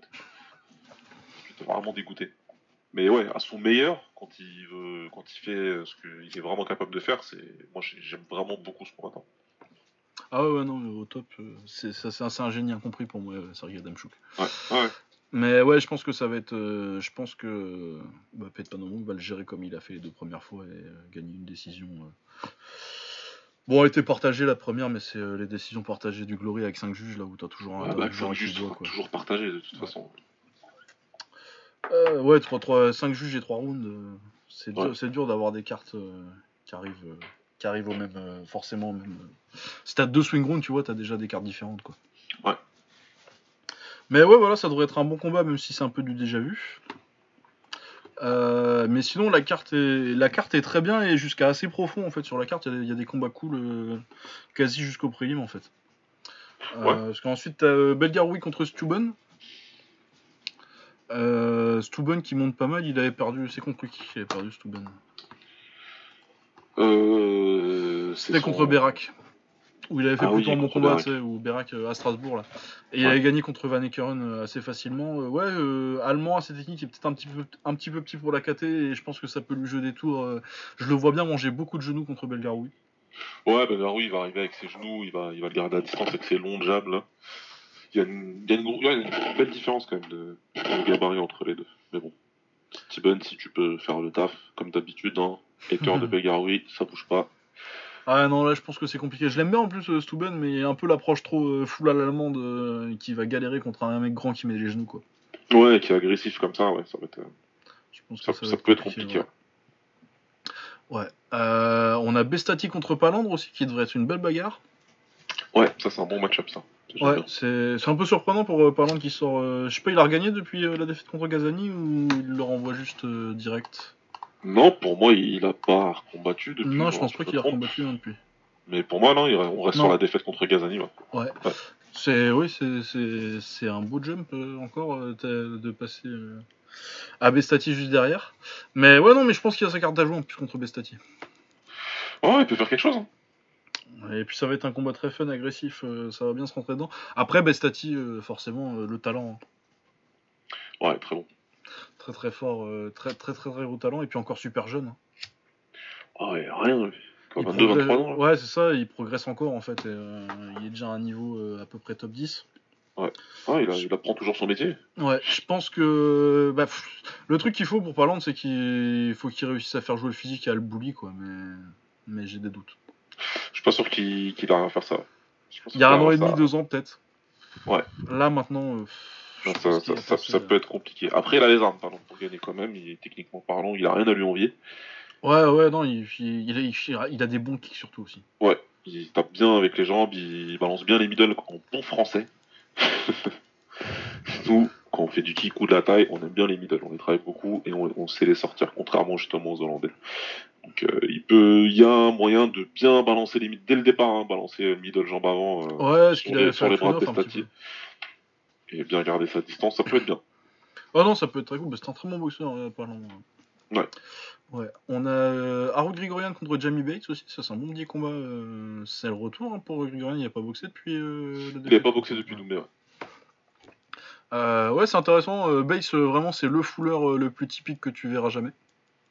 Ah, clairement, lui, ça va pas frapper, mais par contre, si tu laisses marquer ses points, tu vas. Ouais, il va boxer derrière son sidekick. Tu laisses tranquillement confortable avec sa distance et tout, tu... Qui s'enchaîne il va marquer ses points tranquillement, lui. Ouais, après, bah, Grigorian, c'est Grigorian, c'est la pression, euh, les crochets au corps et les low kicks. et, euh, Ce sera euh, opposition de style totale, et euh, Ouais, je vois, je vois Grigorian quand même. normalement, Grigorian, il est censé gagner et au moins le descendre une ou deux fois dans le, dans, dans le combat, mais euh, ouais, il a pas boxé depuis longtemps maintenant. Ouais, c'est chiant comme combat de rentrer un Bates. Faut Si t'as pas, si ton timing il est, tu vois ça. déjà contre un mec euh, standard, si avec un style un peu standard et conventionnel, euh, si t'as pas ton timing, tu sais ça peut, ça peut faire, ça me fait penser à Hirotaka Orabe contre euh, l'allemand là, euh, Wolf. Ouais, Jo- ouais t'arrives pas à l'attraper. Ouais, t'arrives pas à l'attraper. Sur le rematch, euh, il a compris, il faut que tu le low kick et que. Ouais. Mais euh, sur, le... ouais, sur, sur le premier combat, ça me fait penser un peu à ça. Mais qui va pas puncher, mais qui va te, il va te mettre à distance derrière le side kick et si tu Ouais, lui pètes bah, pas les jambes très ouais. vite, euh, ça va être ça. très compliqué. Il va t'empêcher de venir l'attraper, donc... euh, Mais ouais, donc euh, Grigorian au top, oui, mais euh, s'il est un peu, si- s'il est un peu, euh, s'il est un peu rouillé, ça peut devenir vite, vite compliqué. Ouais. Ouais. ça manque de timing et de, ring- et de, et de ring, ça va être compliqué, clairement. Ouais. Euh, Putain, ça c'est bien aussi. Masloboyev contre Manhart. Donc euh, Manhart redescend en lourd léger, j'imagine. Et il prend Masloboyev. Masloboyev que j'ai depuis longtemps euh, numéro 3 dans mes lourds légers et qui vient de faire ses débuts au Glory, euh, des débuts convaincants. Ouais. Euh, ouais, ça. J'ai un peu peur pour le, au niveau du gabarit, de, de la gestion du gabarit de Manhart par Masloboyev. Parce que Manhart, euh, bah, il est coaché par son papa, qui est un très très grand coach. Ouais. Pour devenir bien meilleur que l'était son papa d'ailleurs. Ouais. enfin, bien meilleur. Je sais pas, je suis méchant, il Ah. était fort son papa, mais. Non, il était fort, mais, il, Mais est- un- il tombé dans une époque où fallait... Oui, il fallait être, un- fallait, fallait être une légende. voilà, c'est... Mais ouais, non. il- non, mais je pense qu'il est meilleur, même de toute façon, il y a beaucoup plus de potentiel athlétique que son père. Voilà, je pense. Déjà, euh, il boxait dans une caté qui était peut-être pas spécialement assez de son père, et puis en plus, euh, athlétiquement parlant, c'est vrai que c'était pas... euh, Non, c'était pas un très gros athlète, euh, Manhart, hein, Ouais. André. Du coup, parce que là, on parle de Roel. Mais ouais, ouais, il est, il est, il est balèze, il est bien plus balèze que Masloboyev. euh, Bah, Masloboyev, c'est quasi un moyen en fait euh, Ouais. dans le gabarit. hein. Alors que Manhart, c'est plus un. Il est, en... il est à cheval entre les lourds et les. Parce qu'il s'en sort très bien en lourd, euh, Manhart en plus. Ouais. Donc, ouais, après, euh... Masloboyev, il punch quand même, mais. Et techniquement, il est très très fort. Techniquement, il est très fort, il punch, il encaisse. Parce que même si c'était un mec bizarre, euh, alors faut pas me demander le nom de son adversaire d'avant. là. Je me rappelle juste c'était un mec qui était soi-disant invaincu en. euh, Ouais, 60 c'était. 60 000 combats. euh, Attends, oui. euh, Baram Ra- Ra- Rajabzadeh. voilà. et, euh, il, a envoyé quand même des parpaings. Des. des trucs. Ouais, mais c'était un mec qui tape fort, mais euh, Ouais. qui jamais quoi. Mais euh, il avait attendu un petit peu et puis il avait, il avait bien développé euh, sa boxe. Il avait, il avait descendu sur un genou sauté, je crois. Il, ouais, il avait descendu sur un genou sauté, mais il s'était relevé, il avait fini le combat, mais, euh, Ouais. mais ouais, mais c'était, de toute façon, c'était le genou sauté avait, avait scellé le combat. Donc, euh, ouais, je pense que le, la, la, la capacité technique et, euh, et la dureté de Masloboyev va, va compenser le, la différence de gabarit. Ouais, ouais, je pense qu'il a les moyens, mais ouais, ça va être, c'est un combat indécis intéressant, je trouve. Ouais, ça va être intéressant parce que Maillard, par contre, c'est un- pro, quoi. Il- tu sens la discipline, tu sens que il est né, il est né, il est né dans le Megiro, lui. Il a dû naître dans la salle du Megiro. Ah ouais, ouais, non, sa mère, elle a couché dans le vestiaire. Et ça a pas dû rigoler, ouais. Il est très, très, très discipliné comme boxeur, vraiment. Ah non, mais puis en plus, euh, il est jeune, hein, il a 26. Ouais, ouais, il est encore jeune. Il est encore assez jeune. euh, et tu sais que c'est un métronome, tu sais. Il- Quand il rentre dans le ring, tu- il sait ce qu'il, pourquoi il est venu, il sait ce qu'il a à faire. Ah bah, Medjiro, quoi. Et voilà, quoi. Ça, il, va, il, il va pas dévier de ça. Le daron, il a commencé à le modeler euh, avant qu'il sache marcher. euh. Ah, il a dû le kicker tout le monde à la crèche, ça n'importe quoi. Je te jure. Donc ouais, pas mal, ouais. Ouais, très bon combat aussi. Euh, Retour d'Anissa Mexen aussi. Ah bah ouais. Euh, bon, elle prend Shibonli qui a jamais gagné euh, au Glory. Je vais peut-être pas m'attarder techniquement sur ce qui va se passer. Non, c'est intéressant. Ce qui va nous intéresser, c'est de savoir quel est l'état d'esprit d'Anissa. Est-ce qu'elle vient pour finir son contrat ou est-ce qu'elle veut reprendre la ceinture? Est-ce qu'elle repart sur un autre run en fait? Ouais. Voilà. C'est pour moi, c'est la vraie interrogation. Je vais sans manquer de respect à Mademoiselle Lee. Euh, je ne pense pas, malgré qu'elle ait perdu sa ceinture contre Tiffany Van je ne pense toujours pas qu'en kickboxing et dans autour de cette catégorie de poids, il y ait une femme au monde qui soit capable de réellement hein, ah non, non, non, mais puis moi je veux dire, euh, je, je, soutiens activement euh, Mexen qui part au One et euh, qui boxe Joséphine Knudson. Totalement. Il faut partir, ça en fait. Ça sert à rien de rester au Glory. Réellement, dans sa, dans sa situation, ça sert à rien de rester au Glory en fait. Ah bah non, mais je pense que je pense que ça va faire. Euh, c'est un peu dans la même situation que City Chai en fait. Ouais, c'est comme City Chai. Les deux, faut plus qu'ils restent. Et de toute façon, je pense que ni l'un ni l'autre n'a intérêt. Même le Glory. Ouais, mais je pense pas. Je pense pas qu'ils aient envie non plus. Je pense ils que veulent, personne ils ont plus trop envie, donc c'est on finit le contrat. Et ah bah de toute façon, euh, là, je vais dire qu'on lui mette Chiwanli qui a jamais gagné. À mon avis, ça sent quand même vraiment le finissage de contrat quoi. Bah, clairement. On fait ça parce qu'on est obligé. parce que sinon, Brereton, je sais pas ce qu'elle faisait, mais. Bah Brereton, j'imagine qu'elle bosse pour le titre bientôt, mais. Euh. Ouais, voilà. Mais euh, si c'était pas, euh, si Tiffany elle est pas prête tout de suite et qu'Anissa elle est là, et que genre ça aurait été vraiment on veut qu'elle reste, machin et tout, ils auraient pu trouver quelque chose comme ça là. Je pense ouais, non, ça parti pour ça. fout, faut la laisser partir, elle part, et puis ce sera. Ouais, non, bah puis elle boxera Joséphine Hudson là-bas au One en fin d'année, et puis voilà. Non, et puis en plus, si elle, veut, vraiment faire du MMA, je trouve que le One, ce sera bien. Ouais, le One, c'est un, bon plan pour pouvoir euh, faire du kick à côté et maintenir la hype et, euh, ça. et faire ton apprentissage, parce que oui, vraiment, ils vont donner des adversaires tranquilles, le One. Bah ouais. Euh, Guéric Billet contre Arthur Saladiac. Bah, moi, je suis toujours content de voir Eric Billet et Saladiac, je l'aime bien, par contre, Billet va le fumer. Ah, bah, Saladiac, il a un gros problème, c'est que défensivement, c'est très poreux. Ah oui, non, mais c'est même pas que ça défense pour eux, c'est qu'il y en a pas, quoi. il y en a pas, et Billet, il cogne. Ah oui, Billet, ça, il est énorme en plus pour un léger. Il, ouais, il est balèze, il cogne dur, il, est dur, il tape fort avec les poings, avec les jambes.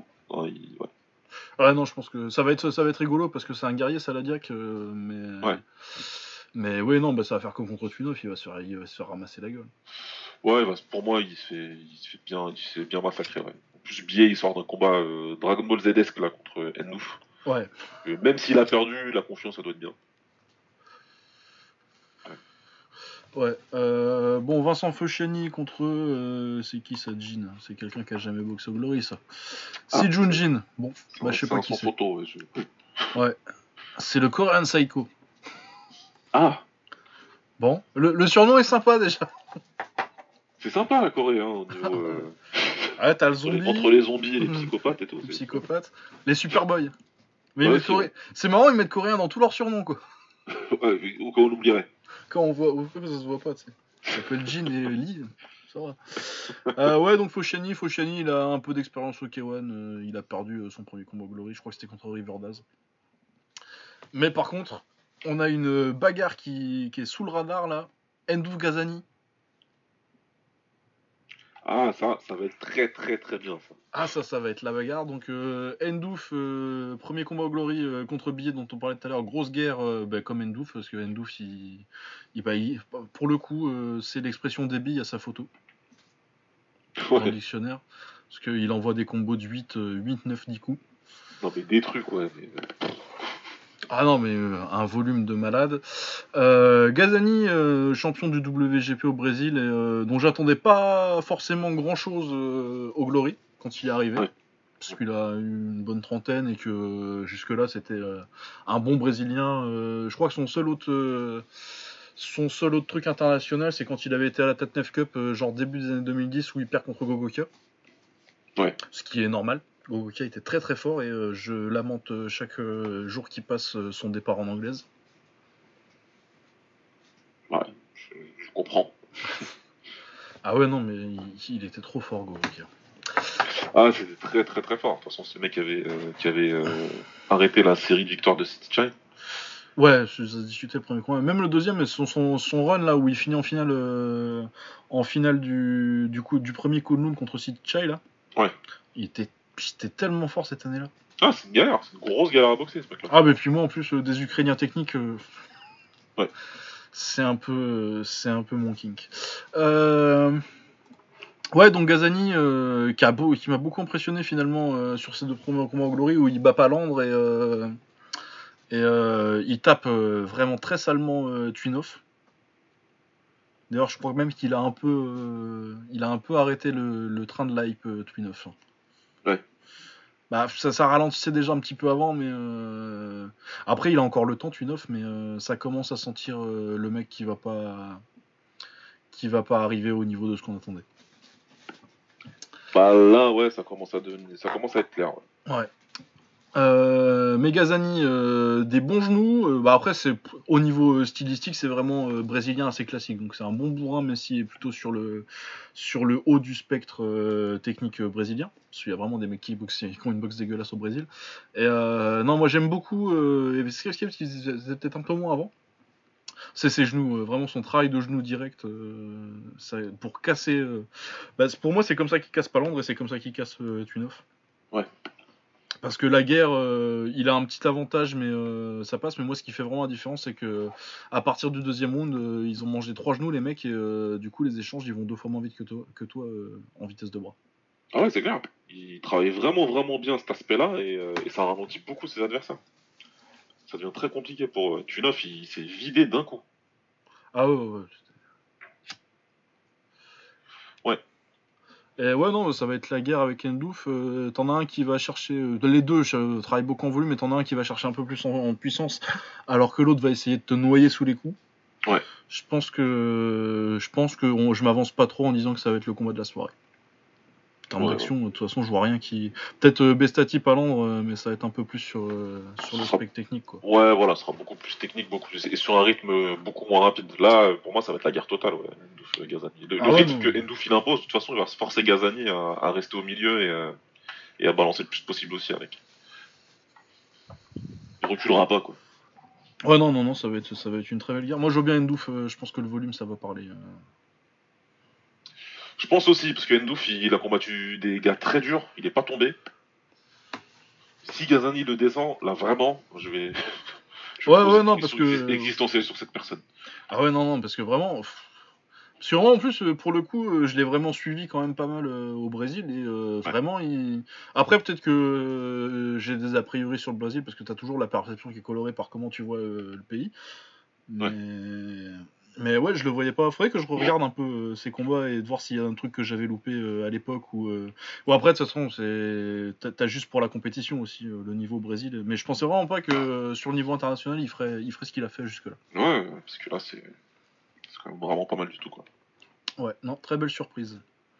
Euh, sinon, il y a l'espagnol Campoy sur les prélims, mais c'est pas. Contre un Zoneveld, c'est qui ça? Oh, Bowie Zoneveld. Le palmarès indiqué à 3-3, bon.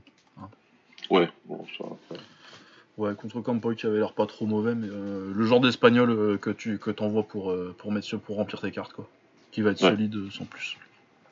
Ouais, non, t'as quand même une, très belle Super Fight Series et une, belle carte euh, principale. Vraiment, euh, tous les combats, euh, franchement, tous les combats qui sont Super Fight Series euh, ou sur la carte principale, à part Faucheni contre Jin où je m'en fous un petit peu, c'est vraiment que des combats que j'ai envie de voir. Ça fait quand même ouais, 8 combats très intéressants. Ah, ça va être une très belle carte, toi, qu'il faut regarder. En plus, c'est une heure parfaite pour nous. Ouais, bah de toute façon, c'est toujours c'est ça l'avantage des Glory, c'est ah, que Super bonnes, Series début à 19h, on est bien. les bonnes cartes elles sont en Europe. Ouais. Ouais, pas mal d'ailleurs euh, le début de la 76 aussi. Euh... Ah ouais, ouais. C'est sympathique. Il y a Jones contre De Kersmaker. Ah, Non, c'est cool. Mais bon, ça c'est euh, c'est en mars en Belgique. Euh, et ben voilà, je pense qu'on a fait le tour pour cette semaine. Euh... Ouais, on a dit ce qu'elle a va faire truc, comme pour ce qu'il y a. Il y a, il y a un One aussi, je crois. Si, il y a un One, ouais. Euh, oui, c'est vrai, je, je fais n'importe quoi, je vais pas regarder euh. Ouais, moi je viens de voir, il y a un One euh, avec Stamp Fairtex contre Janet Todd en main event, en kick. C'est une revanche. Si Ouais. je. Je pense, oui. Ouais, il me semble que Stamp elle avait gagné euh, le, le premier. Le comment c'est Sam Hay qui revient pour son titre euh, Muay Thai euh, strawweight alors si c'est Ouais, donc 57 kilos. ouais contre Rocky Ogden, qui est un jeune Australien qui est aussi euh, le gendre, ou en tout cas le mec de la fille de John Wayne Park. Je sais pas si c'est son gendre parce qu'ils sont pas mariés. Bah, parce que de toute façon, elle est trop jeune pour ça, euh, la fille de John Wayne. Ouais, c'est un peu chelou qu'il soit son mec et puis qu'il boxe des seins. Et tu vois, c'est. Ouais, il a quel âge lui ça va être un adulte, quoi. je sais pas, je sais pas quel âge il a. J'en sais rien, mais bon. C'est bon, ok. Ouais, il y a Akiyama aussi. Il y a Yoshiro Akiyama contre Sheriff Mohamed, je ne sais pas qui est cette personne. Non. un égyptien. Ouais. Si ceux qui savent le One, euh, ceux qui suivent le One depuis longtemps, ils savent que quand il y a des Égyptiens, généralement. Bon, voilà. Ouais. Je sais pas s'il y a déjà un Égyptien qui a gagné au One. Ah, que je demande à des de historiens, mais j'ai ouais. pas, le souvenir. Moi, je. Voilà. Donc, ouais, il n'y a pas beaucoup en kick ou en taille. Il n'y a que euh, le, le main et le co-main. Et le reste, c'est que du MMA avec euh, Akiyama. Avec, euh, Ouais, il y a Laura Mirkan là qui est pas trop mauvais. Il y a Dej Damron. Ouais, Dej Damron qui combat en tout début de carte. euh, voilà, ça c'est vendredi, vendredi matin, enfin vendredi, Ouais, vendredi midi vendredi après-midi. midi, ouais, vendredi midi. Comme d'hab, euh, on sera au taf en train d'essayer de regarder. Ouais, mais ouais, le Samaï contre Ogden, c'est pas mal. Faut que, je- faut que je regarde un petit peu plus euh, Ogden. euh, Je crois que je l'ai vu boxer qu'une fois. Ouais, ouais, je- il, est- il avait pris, je l'ai vu dans un combat pour la, pour la WPMF, je crois qu'il avait pris une ceinture WPMF, il me semble. Ouais, il me Thaïlande, semble aussi. Ouais. comme ça. Ça me parle. Ouais, mais j'ai peut-être déjà fait la playlist en fait, parce que. Mais genre, j'ai fait la playlist, mais sans regarder les combats. Ouais. Ah, C'est que je fais pour plus tard. Euh, ouais, non, je pense qu'on est bon. Il y a un petit truc en France ou pas euh, ce week-end Ah, ben si, quand même. euh, Il y a le K1 Event là. 13, avec Yohan Lidon. Ah oui, à 3. Ah oui, c'est à 3. Avec, il y a Mathieu Tavares qui boxe. Il y a un tournoi où je connais pas les mecs. Ah, puis il y a quelqu'un de la team, hein, ouais, team Alamos. Ouais, il y a surtout Johan Lidon contre euh, Federico Spano. Oula. Ah. Un Italien qui s'appelle pas Petrosian. ouais, sinon, oui, non, ça c'est pas. Ouais, il y a un TIE Fight, comme, euh, comme tous les mois. Ouais, c'est le taille fight mensuel. Ouais, ah, ils les mettent sur YouTube maintenant, donc c'est un peu plus euh, à regarder si vous êtes. suivez la chaîne YouTube du Taïfa. Je, je crois qu'ils je crois qu'ils- qu'ils le mettent en live maintenant. Euh, ouais, et bah écoute, je pense qu'on va juste conclure. hein. On se retrouve la semaine prochaine, du coup, pour euh, débriefer cette très grosse semaine de taille et de, et de kick. Ouais, je vais regarder, promis. Garcia, ouais, non, là, ouais, cette semaine-là, faut regarder. Moi j'ai envie de regarder en plus, je vais regarder. Ouais, euh, ah si, euh, un petit mot, l'UFC la semaine prochaine. Il y a un titre, donc on est quand même obligé un peu d'en parler. Ouais. Où est-ce qu'elle est cette carte? Benavidez contre Figueredo. Euh, ouais, donc José Benavidez euh, contre Davison Figueredo pour le titre vacant des poids mouches. Euh, laissé vacant par euh, Sejudo qui boxe José Aldo, ça a été confirmé genre hier. Mm, ouf, ouf, ouf, Voilà. Je te le dis. Je te le dis, cherche pas. Ouais, moi, ça, pense, toi. moi ça me dérange pas tant que ça, Aldo Sejudo. Moins que je suis pas, euh, ça m'a pas fait sauter au plafond. Je trouve que euh, Petian euh, ou Sterling il mériterait plus, tout ça. Après, je vais te dire, est-ce que j'en ai quelque chose à foutre du matchmaking de l'UFC au stade de, au stade où j'en suis? J'ai passé l'âge de moutrer de ça. Ouais, ouais. C'est de la, je trouve que c'est de la merde. Ah ouais, non, non. Je trouve ça complètement con comme euh, matchmaking.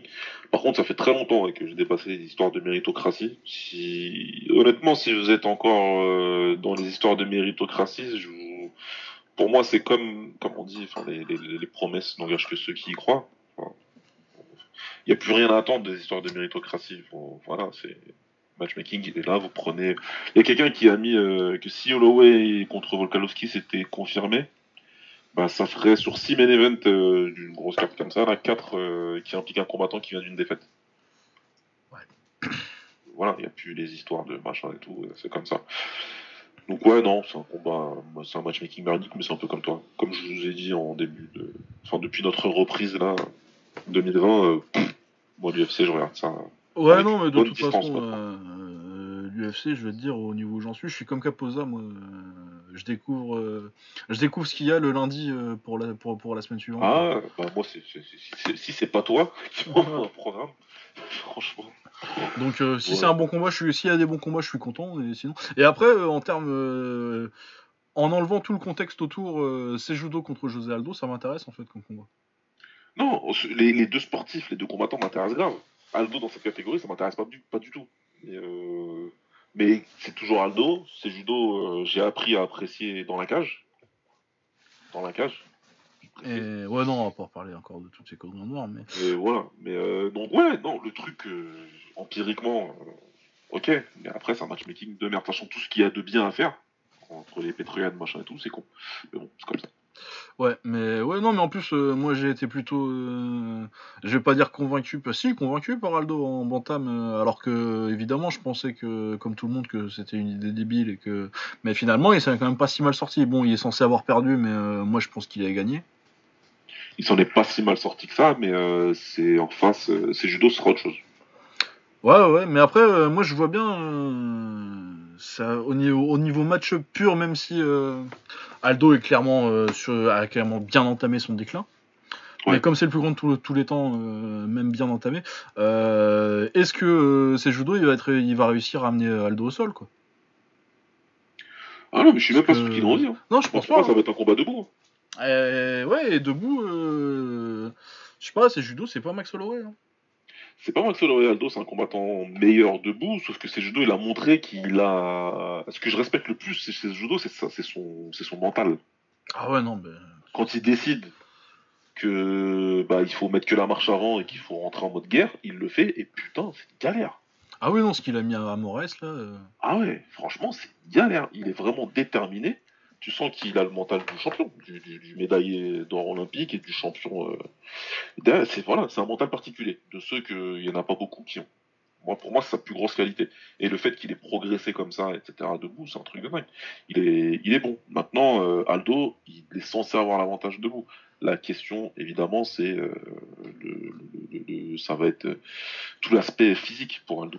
Ouais, ça va être le cardio, il hein. tiendra un certain rythme que peut-être ses judo imposera. Ben ouais, moi, ce truc qui fait, euh, c'est un peu compliqué, c'est que, à mon avis, euh, pour pas, euh, pour pas avoir une fin de combat très compliquée, il va falloir le coucher, quoi.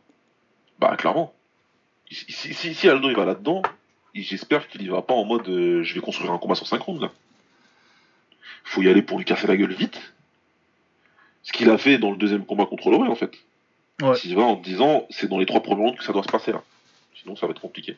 Même dans les deux premiers, en fait. Ouais. Après, Aldo qui le couche sur un, sur un crochet au corps, euh, ça me ça me paraît pas. Euh, c'est pas du tout impossible. Ouais, ça me paraît euh, tout à fait possible. Premier, deuxième, tu vois, crochet au corps, je, vois, je, vois, bien si je dois le prendre. Ouais, non, mais ça va, ça va pour, le coup, moi, c'est un combat qui, sans me faire sauter au plafond, m'intéresse plutôt. Benavides contre Figueredo, ça aussi c'est plutôt un combat pas mal, même si bah, c'est toujours un peu chaud de se hyper pour un titre vacant en fait. Mais... Ouais. Mais bah, en fait, non, particulièrement, euh, c'est chaud pour, euh, pour, euh, pour se hyper pour un titre vacant qui devrait, être, qui devrait être autour de la taille d'un mec qui est parti au One. Ouais. C'est surtout ça, tu vois, c'est que avec bon que c'est judo il monte, il a son titre vacant, pourquoi pas. Mais c'est dur de considérer que le gars va être le meilleur, le, gars qui gagne ce combat va être le meilleur flyweight du monde. Quand t'as quand DJ de l'autre côté au One, quoi. C'est après le combat est très bien en termes de match-up. Euh, Benavidez, même s'il commence à être sur la fin et que je vois bien Figueredo lui rentrer bien dedans et euh, lui faire assez mal. Ouais, Figueredo c'est fort quand même. Ouais. Après faut voir, euh, il a déjà fait 5 rounds de Figueredo? Aucune idée. Voilà.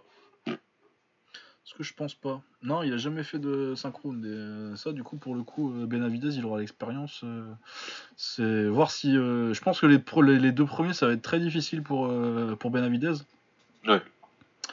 par contre, je suis très intéressé de voir ce qui va se passer si, si ça part au troisième, quatrième.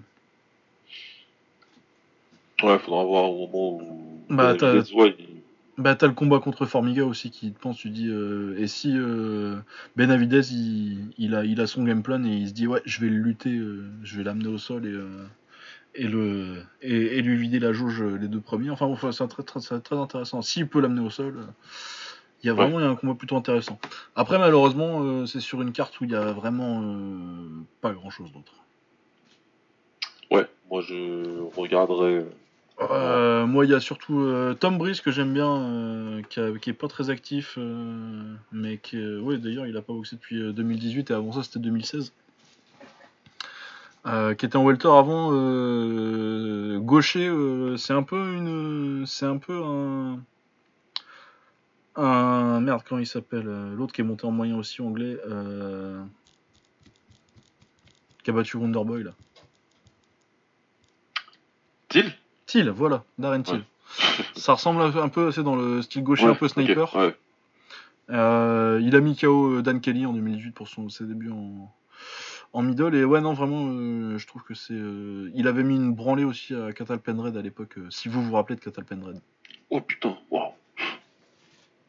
Mais ouais, non, vraiment, euh, il lui avait mis une leçon à Pendred. Et, euh, ouais, c'est un beau, euh, beau pied-point euh, assez slick euh, pour du MMA. euh, J'aime bien.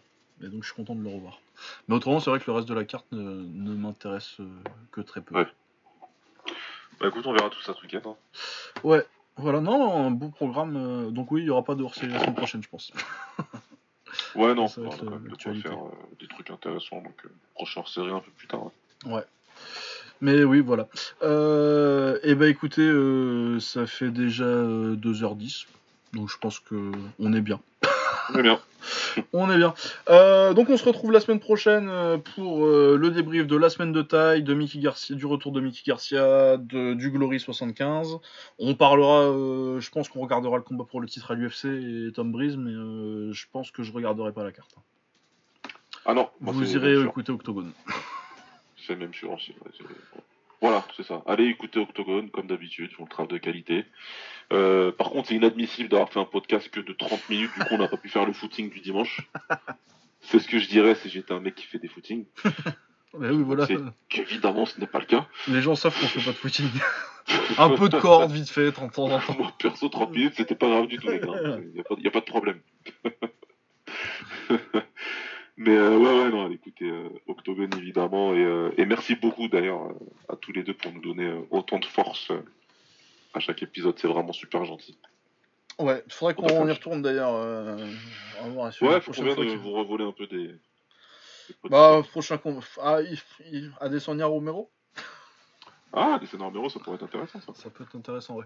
On en parlera avec, euh, avec Samira Omar. Ça marche. Euh, ouais, voilà, bon, bah allez, on, on va conclure cette fois. Allez, Allez, portez-vous bien, à la semaine prochaine. Et puis, euh, ouais, essayez de regarder la taille cette semaine. euh, vraiment, c'est une très très grosse semaine, savoir qu'il y a euh, quand même euh, Ouais. une grosse carte comme ça. Puis en plus, 2, 3, 4 combats intéressants dans les stades. bien. Voilà, ciao, portez-vous bien. Salut.